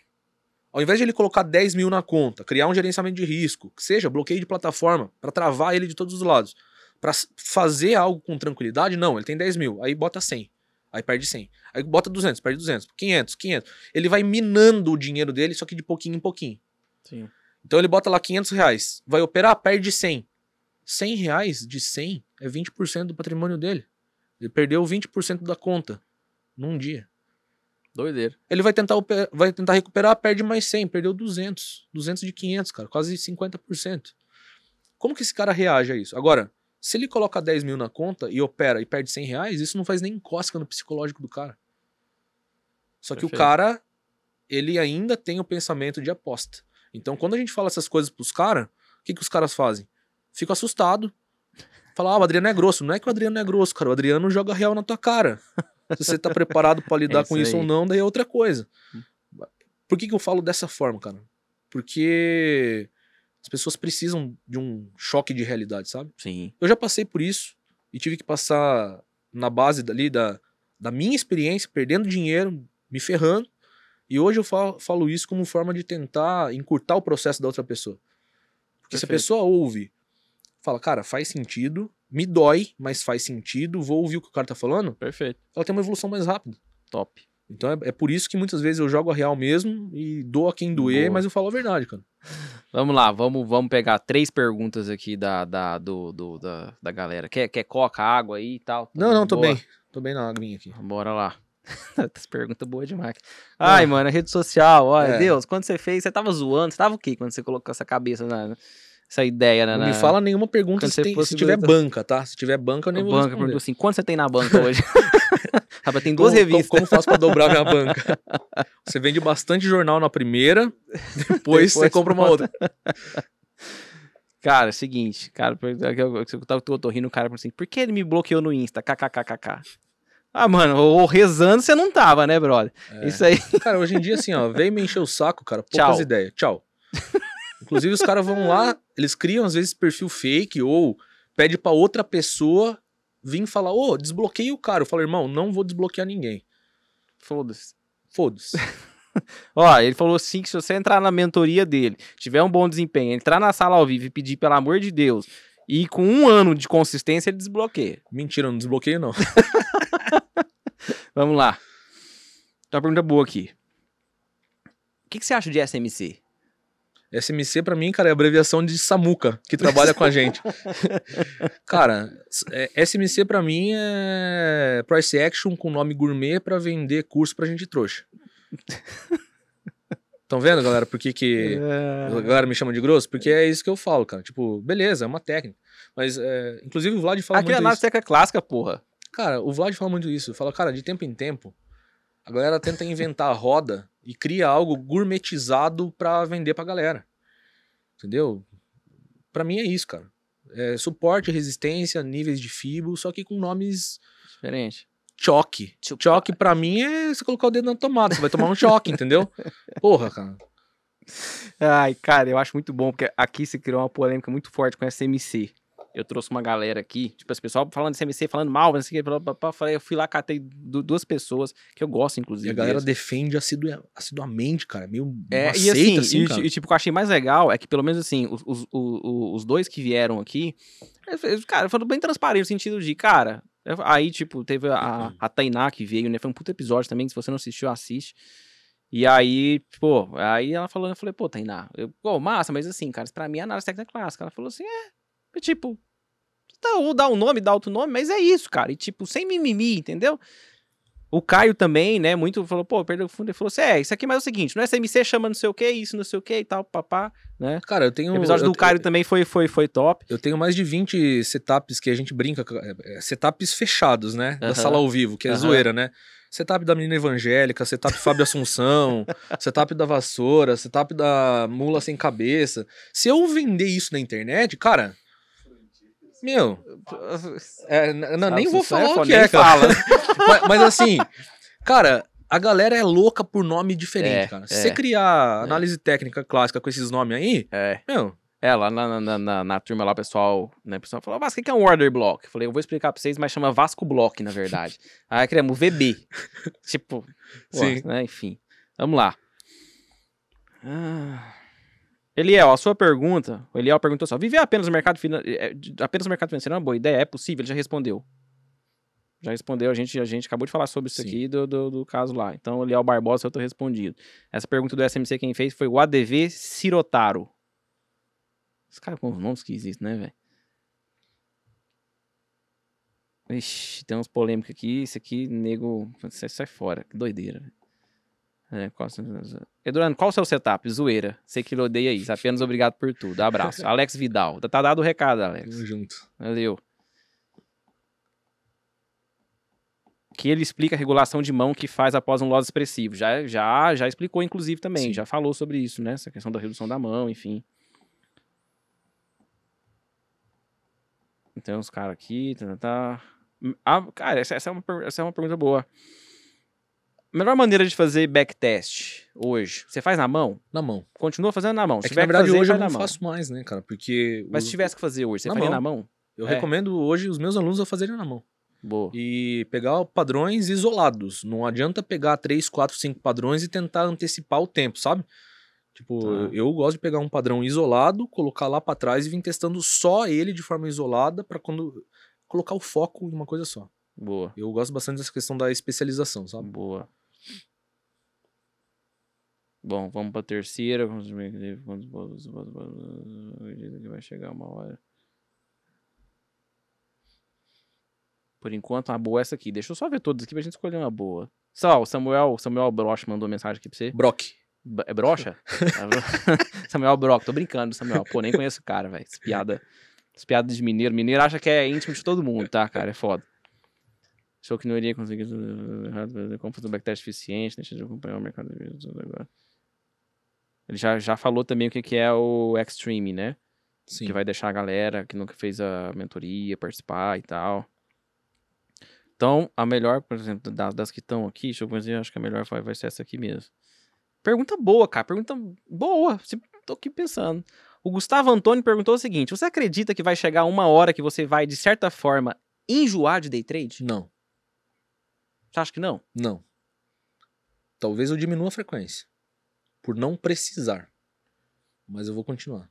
Porque foi isso que transformou minha vida. Não é que Boa. melhorou minha vida. Transformou minha vida. Boa.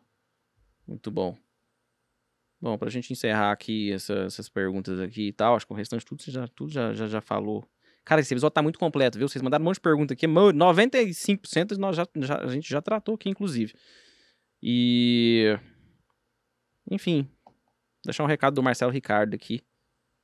Que você já, já até falou. Ele fez uma pergunta e depois afirmou, né? Qual a sensação de poder mudar a realidade de tantas pessoas? Você já, já, já falou sobre. E falou que, tu, que falou que te acha foda pra caralho. Marcelo Ricardo. Tá dado recado, tá, tá dado Tamo recado junto. também. Então bora. Vamos lá, filho. Vamos caminhar pro final desse episódio aqui, senão vai ficar aqui até amanhã. Então, Bora, teu- senão teu- eu vou teu perder o avião. vai embora. Teu avião vai embora, velho. Indica pra gente três livros. Pode ser, não precisa ser de mercado, tá? Pode ser do que você quiser. Um livro de mentalidade que você lê, um livro que fala de educação financeira, um livro que fala de, de- do Harry Potter Então, beleza. Então vamos lá. Como eu disse, eu não sou tão, tão fã de livros técnicos, porque eu acho que a melhor forma de você desenvolver a técnica é estudando o gráfico, né? Então eu vou indicar aqui o Trading the Zone. Tá. Leio ele a cada seis meses. Faz uns. Tá aí, né? Tenho. Faz uns três anos que a cada seis meses eu releio ele como forma de sempre extrair algo novo, porque São fases diferentes. foi, uma, foi um momento onde eu, eu pude ir me descobrindo como pessoa, sabe? Como trader. E eu sempre falo para os meus alunos que o autoconhecimento vem antes do desenvolvimento.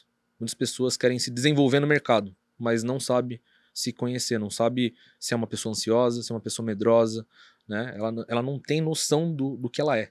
Então, o Trading the Zone, ele te traz um pouco isso, ele aborda isso. É um livro que eu gosto muito, indiquei para o Will, é o Nada Pode Me Ferir, do David Goggins, que ele é um Navy SEAL, Tá. da Maria, a Marinha Americana. Certo. Recomendo fortemente esse Caralho, livro. velho, muito doido você falar isso, que a minha esposa tava, tava, tava vendo, tava ouvindo, na verdade, esse, esse livro nesse final de semana, cara. Ela chegou, Cara, ela, é um lá, livro- começou a passar umas roupas e tal, e que, tipo, começou a falar pra É mim desse bizarro, livro. é bizarro. É, é o, é o cara que teve um problema na perna, não foi? Sim. Diz que o cara que, tipo... Ele era obeso. sei. Aí, cara, enfim, é, recomendo fortemente, tá? Nada Pode Me Ferir, David Goggins. boa. Sensacional.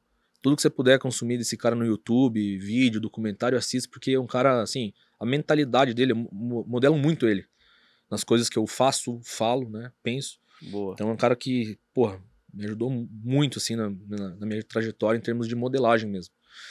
E o terceiro livro, Playboy, pra você que é ansioso, tá? Todo dia antes do mercado abrir, de repente dá uma conferida lá, tua frequência Tá diminui. parecendo o Fer que já falou essas Spotify É, aí, né? dá uma diminuída na tensão lá pra operar pra diminuir essa ansiedade, tá? Não, brincadeira, galera. Terceiro livro, cara. É...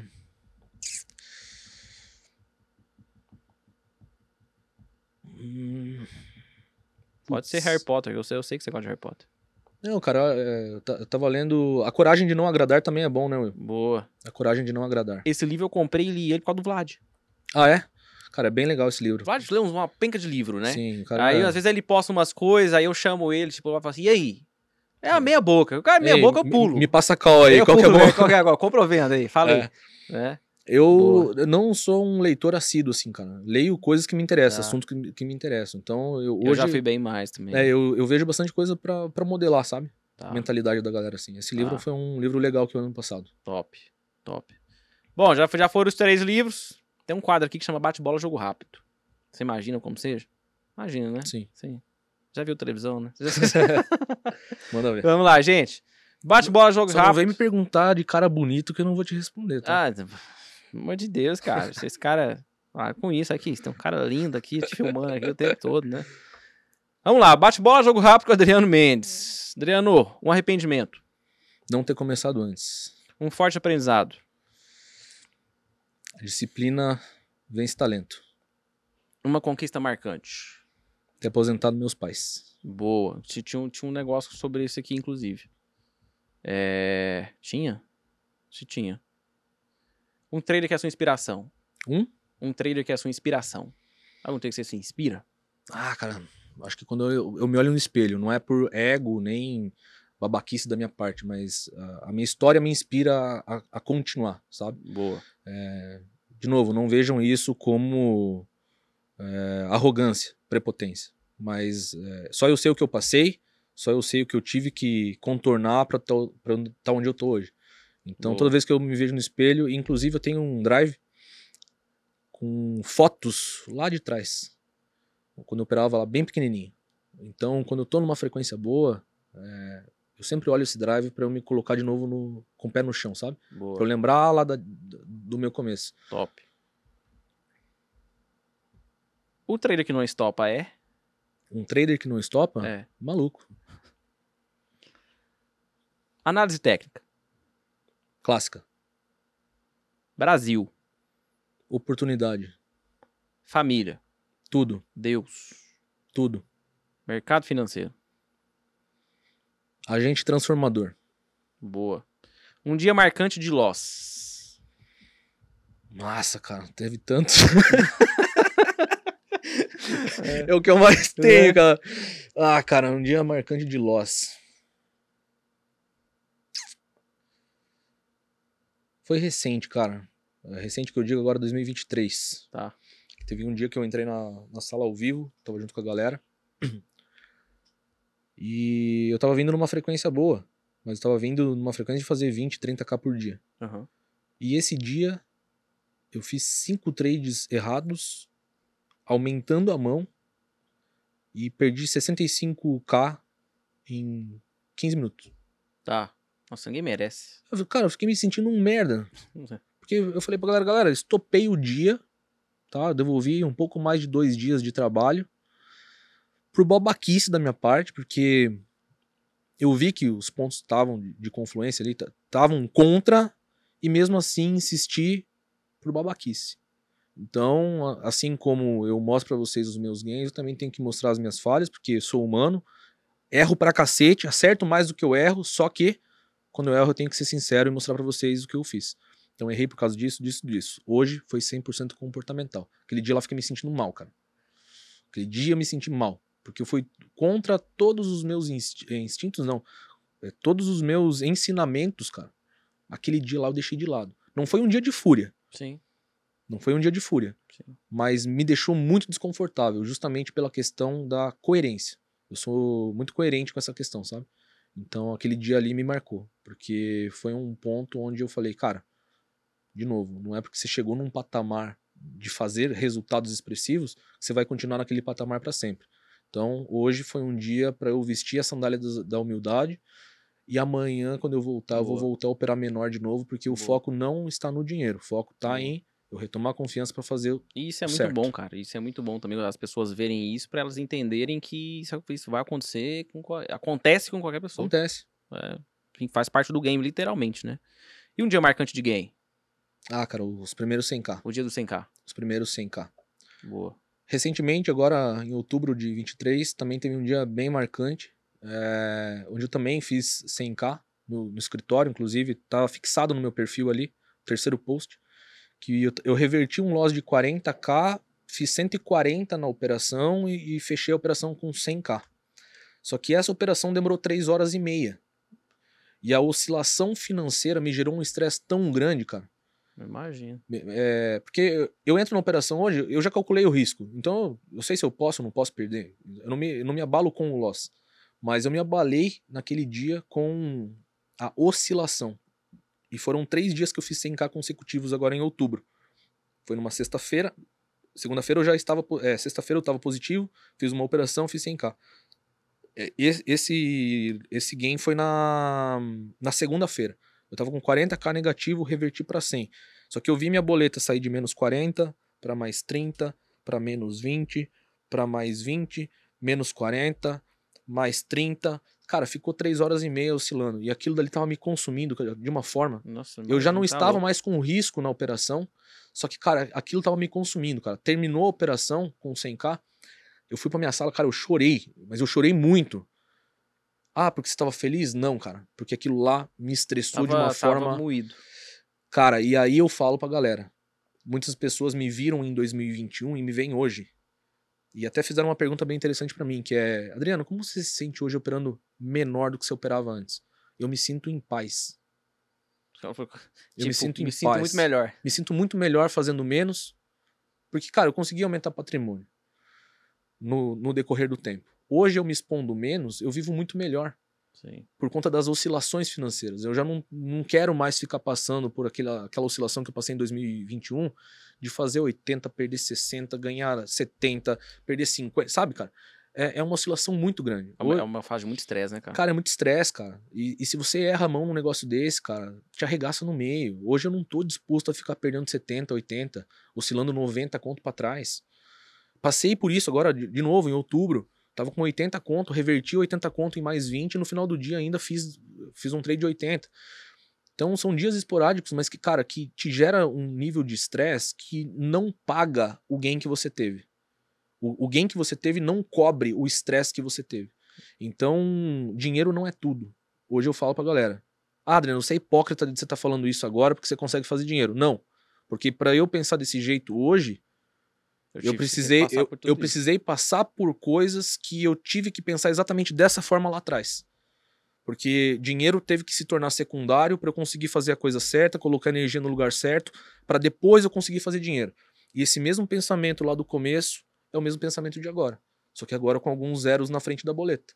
Mas é, o pensamento não muda. Boa. Então hoje eu consigo ter a consciência que dinheiro não é tudo. Eu prefiro fazer menos dinheiro, mas viver em paz, do que passar estresse, é, perder cabelo, é, ficar doente, porque chegou um momento que eu fiquei doente, cara. Tem certeza. Fiquei doente, assim, de verdade, cara. Então dinheiro não é tudo. Boa. Top. Se a sua boleta tivesse só um botão de compra ou venda pro dólar hoje, compra ou vende? Ah, cara, eu nem acompanho dólar. Olho de vez em quando porque os alunos me pedem, cara. Meu foco hoje tá, tá em 100% no índice. Eu gosto de vender. Mas você acha que real sobe ou desce? Real Cara, desvaloriza ou valoriza? Cara, eu não me preocupo com isso, cara. Chuta é- aí. Não sei, real? É. Desvaloriza. Desvaloriza? Acho que sim. E o índice? Agora você vai pro negócio, tem que falar, porra. Ah, o índice eu gosto de Com- vender compra índice, cara. Mesmo, su- pra me- caralho. mesmo subindo, beleza, até pego compra e tal, mas eu, eu Gostoso do, eu, mesmo é sou, a venda, eu sou né? do time de venda, cara. A venda de hoje foi Você vende, maravilhosa. puta, carro Você reto, vende, cai reto. Agora, quando você compra, difícil você pegar um movimento que o É, mercado arregaça e vai é. embora. É. É. Você você é do time Zé Vendinha também? balança muito mais. Pra, pra mim, dólar foi feito pra comprar índice pra vender. Banco Brasil pra vender também, Petrobras pra vender também. Eu- eu gosto de venda. Eu gosto de venda. N- Assim, entendo que não posso trabalhar com viés, né? Sim, Mas entre comprar e vender, eu sou do time venda. tem, tem essas preferências. Quem é o galã do mercado financeiro? Ah, cara, porra, eu não fico olhando Cara, você me, você me desculpa, cara. Adriano é manja rola, gente. Pera aí. Não, de verdade mesmo, cara. É, eu não sigo outras pessoas, cara. Pô, nem, o- nem o Broche, o Brock. O Brock, É, o, Sa- pode o ser o Samuca, eu- Brock? Eu, sigo ele, o Samuca. Ah, Porque que tra- Samuca. Qual é trabalha, que Samuca? tra- trabalha junto comigo, né? Trabalha do meu lado, ele é meu braço direito. Boa. É, hoje a galera fala, ah, mas por que que você não segue ninguém? Cara, porque eu não fico olhando a grama do vizinho. Não, e outra coisa, Eu me isso preocupo com o meu enviesa trabalho. Pra cacete. Você tem que É. ter uma maturidade muito forte pra você poder ver e não ficar se enviesando, não ficar puto, não É, ficar, cara. né? Não, a galera fica, É foda. que nem você falou ali, a galera fica cuidando da vida dos outros. Cara, eu É. fico- eu, cuido da minha vida, dos meus projetos, dos meus negócios, Das do meu coisas. dinheiro, das minhas coisas. Então você fala, ah, quem tá no mercado hoje? Cara, de verdade, não sei. Eu só sei de uns cu de cachorro aí que fizeram minha mentoria e viraram um professorzinho de Instagram, mas, Ih, Aí é tem, de- tem, mas tem. É, Tem bastante. é, acontece. mas enfim, É raro, mas acontece sempre isso, né? acontece muito. Acontece com frequência. ah, isso aqui você vai cagar. Pelo menos uma você tem que. que- Enfim. Quem é a musa do mercado financeiro? Puta, cara. Não, não me fode, cara. O que, que foi? Não, É, gente, mas cara. musa não é de beleza, não. Que você fala assim, pô, faz um trabalho legal e tal. Ah, tipo, poderia ser cara. a musa. Mulher que faz um trabalho legal. Vocês só levam pra malícia, vocês são muito maliciosos, caralho. É musa, tipo, é o gente que, que, que, que faz um trabalho bacana que você fala, pô, fulano de tal. Mulher. Acho que a Martinha. A Martinha faz um trabalho bem legal. Caralho, a Marta vai ganhar. To... Mano, a Marta. Posso falar pra você? Hum. A Marta Matsumura? É. Pô, eu vou te falar, se tivesse um placar aqui de musa do mercado financeiro, juro pra você, cara, a Marta estaria tipo um, um 100, um 101 e o segundo colocado uns 10. Não tem loja, todo mundo que vem aqui fala Martim É tal, que, enfim. cara, assim, pensando, tudo bem que ela é analista. Eu não gosto muito da Do galera que é perfil analista, tá? Porque, assim, embora trabalhe sério, não é uma profissão que você tá com o teu na reta. Mas é um trabalho muito coerente, digamos assim. É, hoje não acompanho, mas já acompanhei muito lá atrás. Então tô tentando pegar referências de Uhum. trabalho legal. pessoas lá de trás que trabalham sério, que entregam um trabalho de qualidade. Ela tem um trabalho bem legal. Boa, boa. Eu, eu, ia, eu, eu ia até te falar, se você falasse, ah, tem ninguém e tal, falar, pô, tem uma amiga minha da, da Nomos que me passou o perfil da Marília, Marília é minha aluna. que é, que é, que é psicóloga, não é? Marília é minha aluna. Então, Na parte.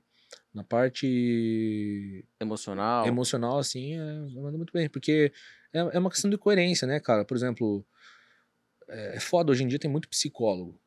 Tem, Mas tem muito psicólogo que quer ensinar você a ter comportamento de trade, mas a pessoa não opera.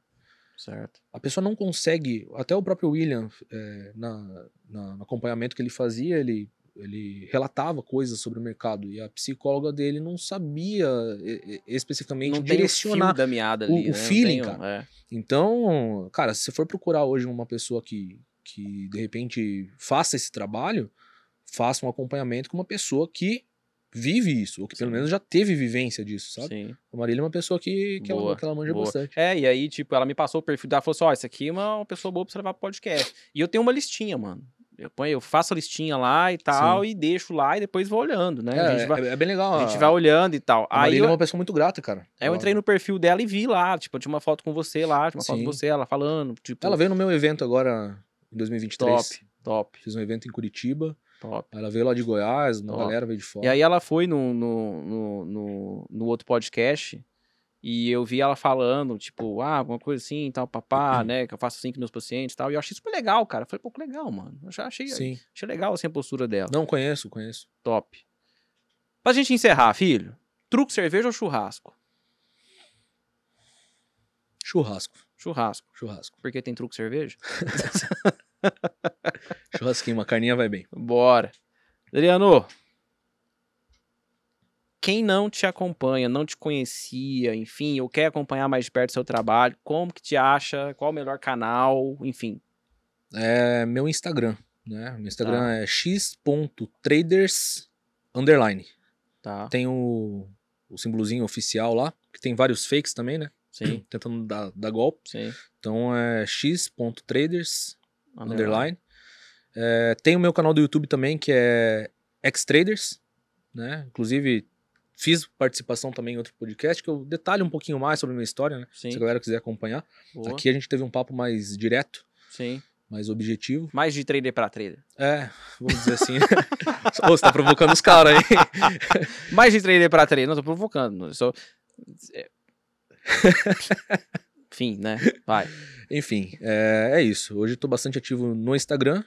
No YouTube nem tanto, tá? Tem conteúdos antigos lá, mas que se a galera tiver disposta a aprender com conteúdo de qualidade, tá lá. Tem conteúdo. Boa. E também tenho mais de 1.100 posts lá no Insta que com certeza vai ajudar a galera. Boa, boa. Meus queridos, eu falo que eu deveria deixar um número de Pix aqui, ó, pra vocês pagarem, pra vocês fazerem pra mim, né? Na verdade, pra toda a nossa equipe aqui do, do, do podcast. Porque o episódio foi muito top. Muito top mesmo. Então, de antemão, se você não se inscreveu no canal, clica aqui no botão, meu filho. Se você não se inscreveu no canal desse depois do episódio desse, é algum problema você tem. Tá? Então, clica aqui no, no- no botãozinho aqui de baixo, inscreva-se, ativa o sininho para receber as notificações dos episódios novos, dos cortes, enfim. Segue a gente no Instagram. No, no Instagram, esse negócio tá com um nome meio difícil de falar, já tem que diminuir o nome dele, né? Arroba os Traders Podcast, beleza? E agradecer mais uma vez a presença do Adriano. Obrigado, cara, por ter vindo. Obrigado por ter, enfim, se abrido aqui mais uma vez, né? Ter sido transparente. Eu acho que o nosso Obrigado mercado pelo convite também. Acho que o nosso mercado precisa muito disso, muito. E.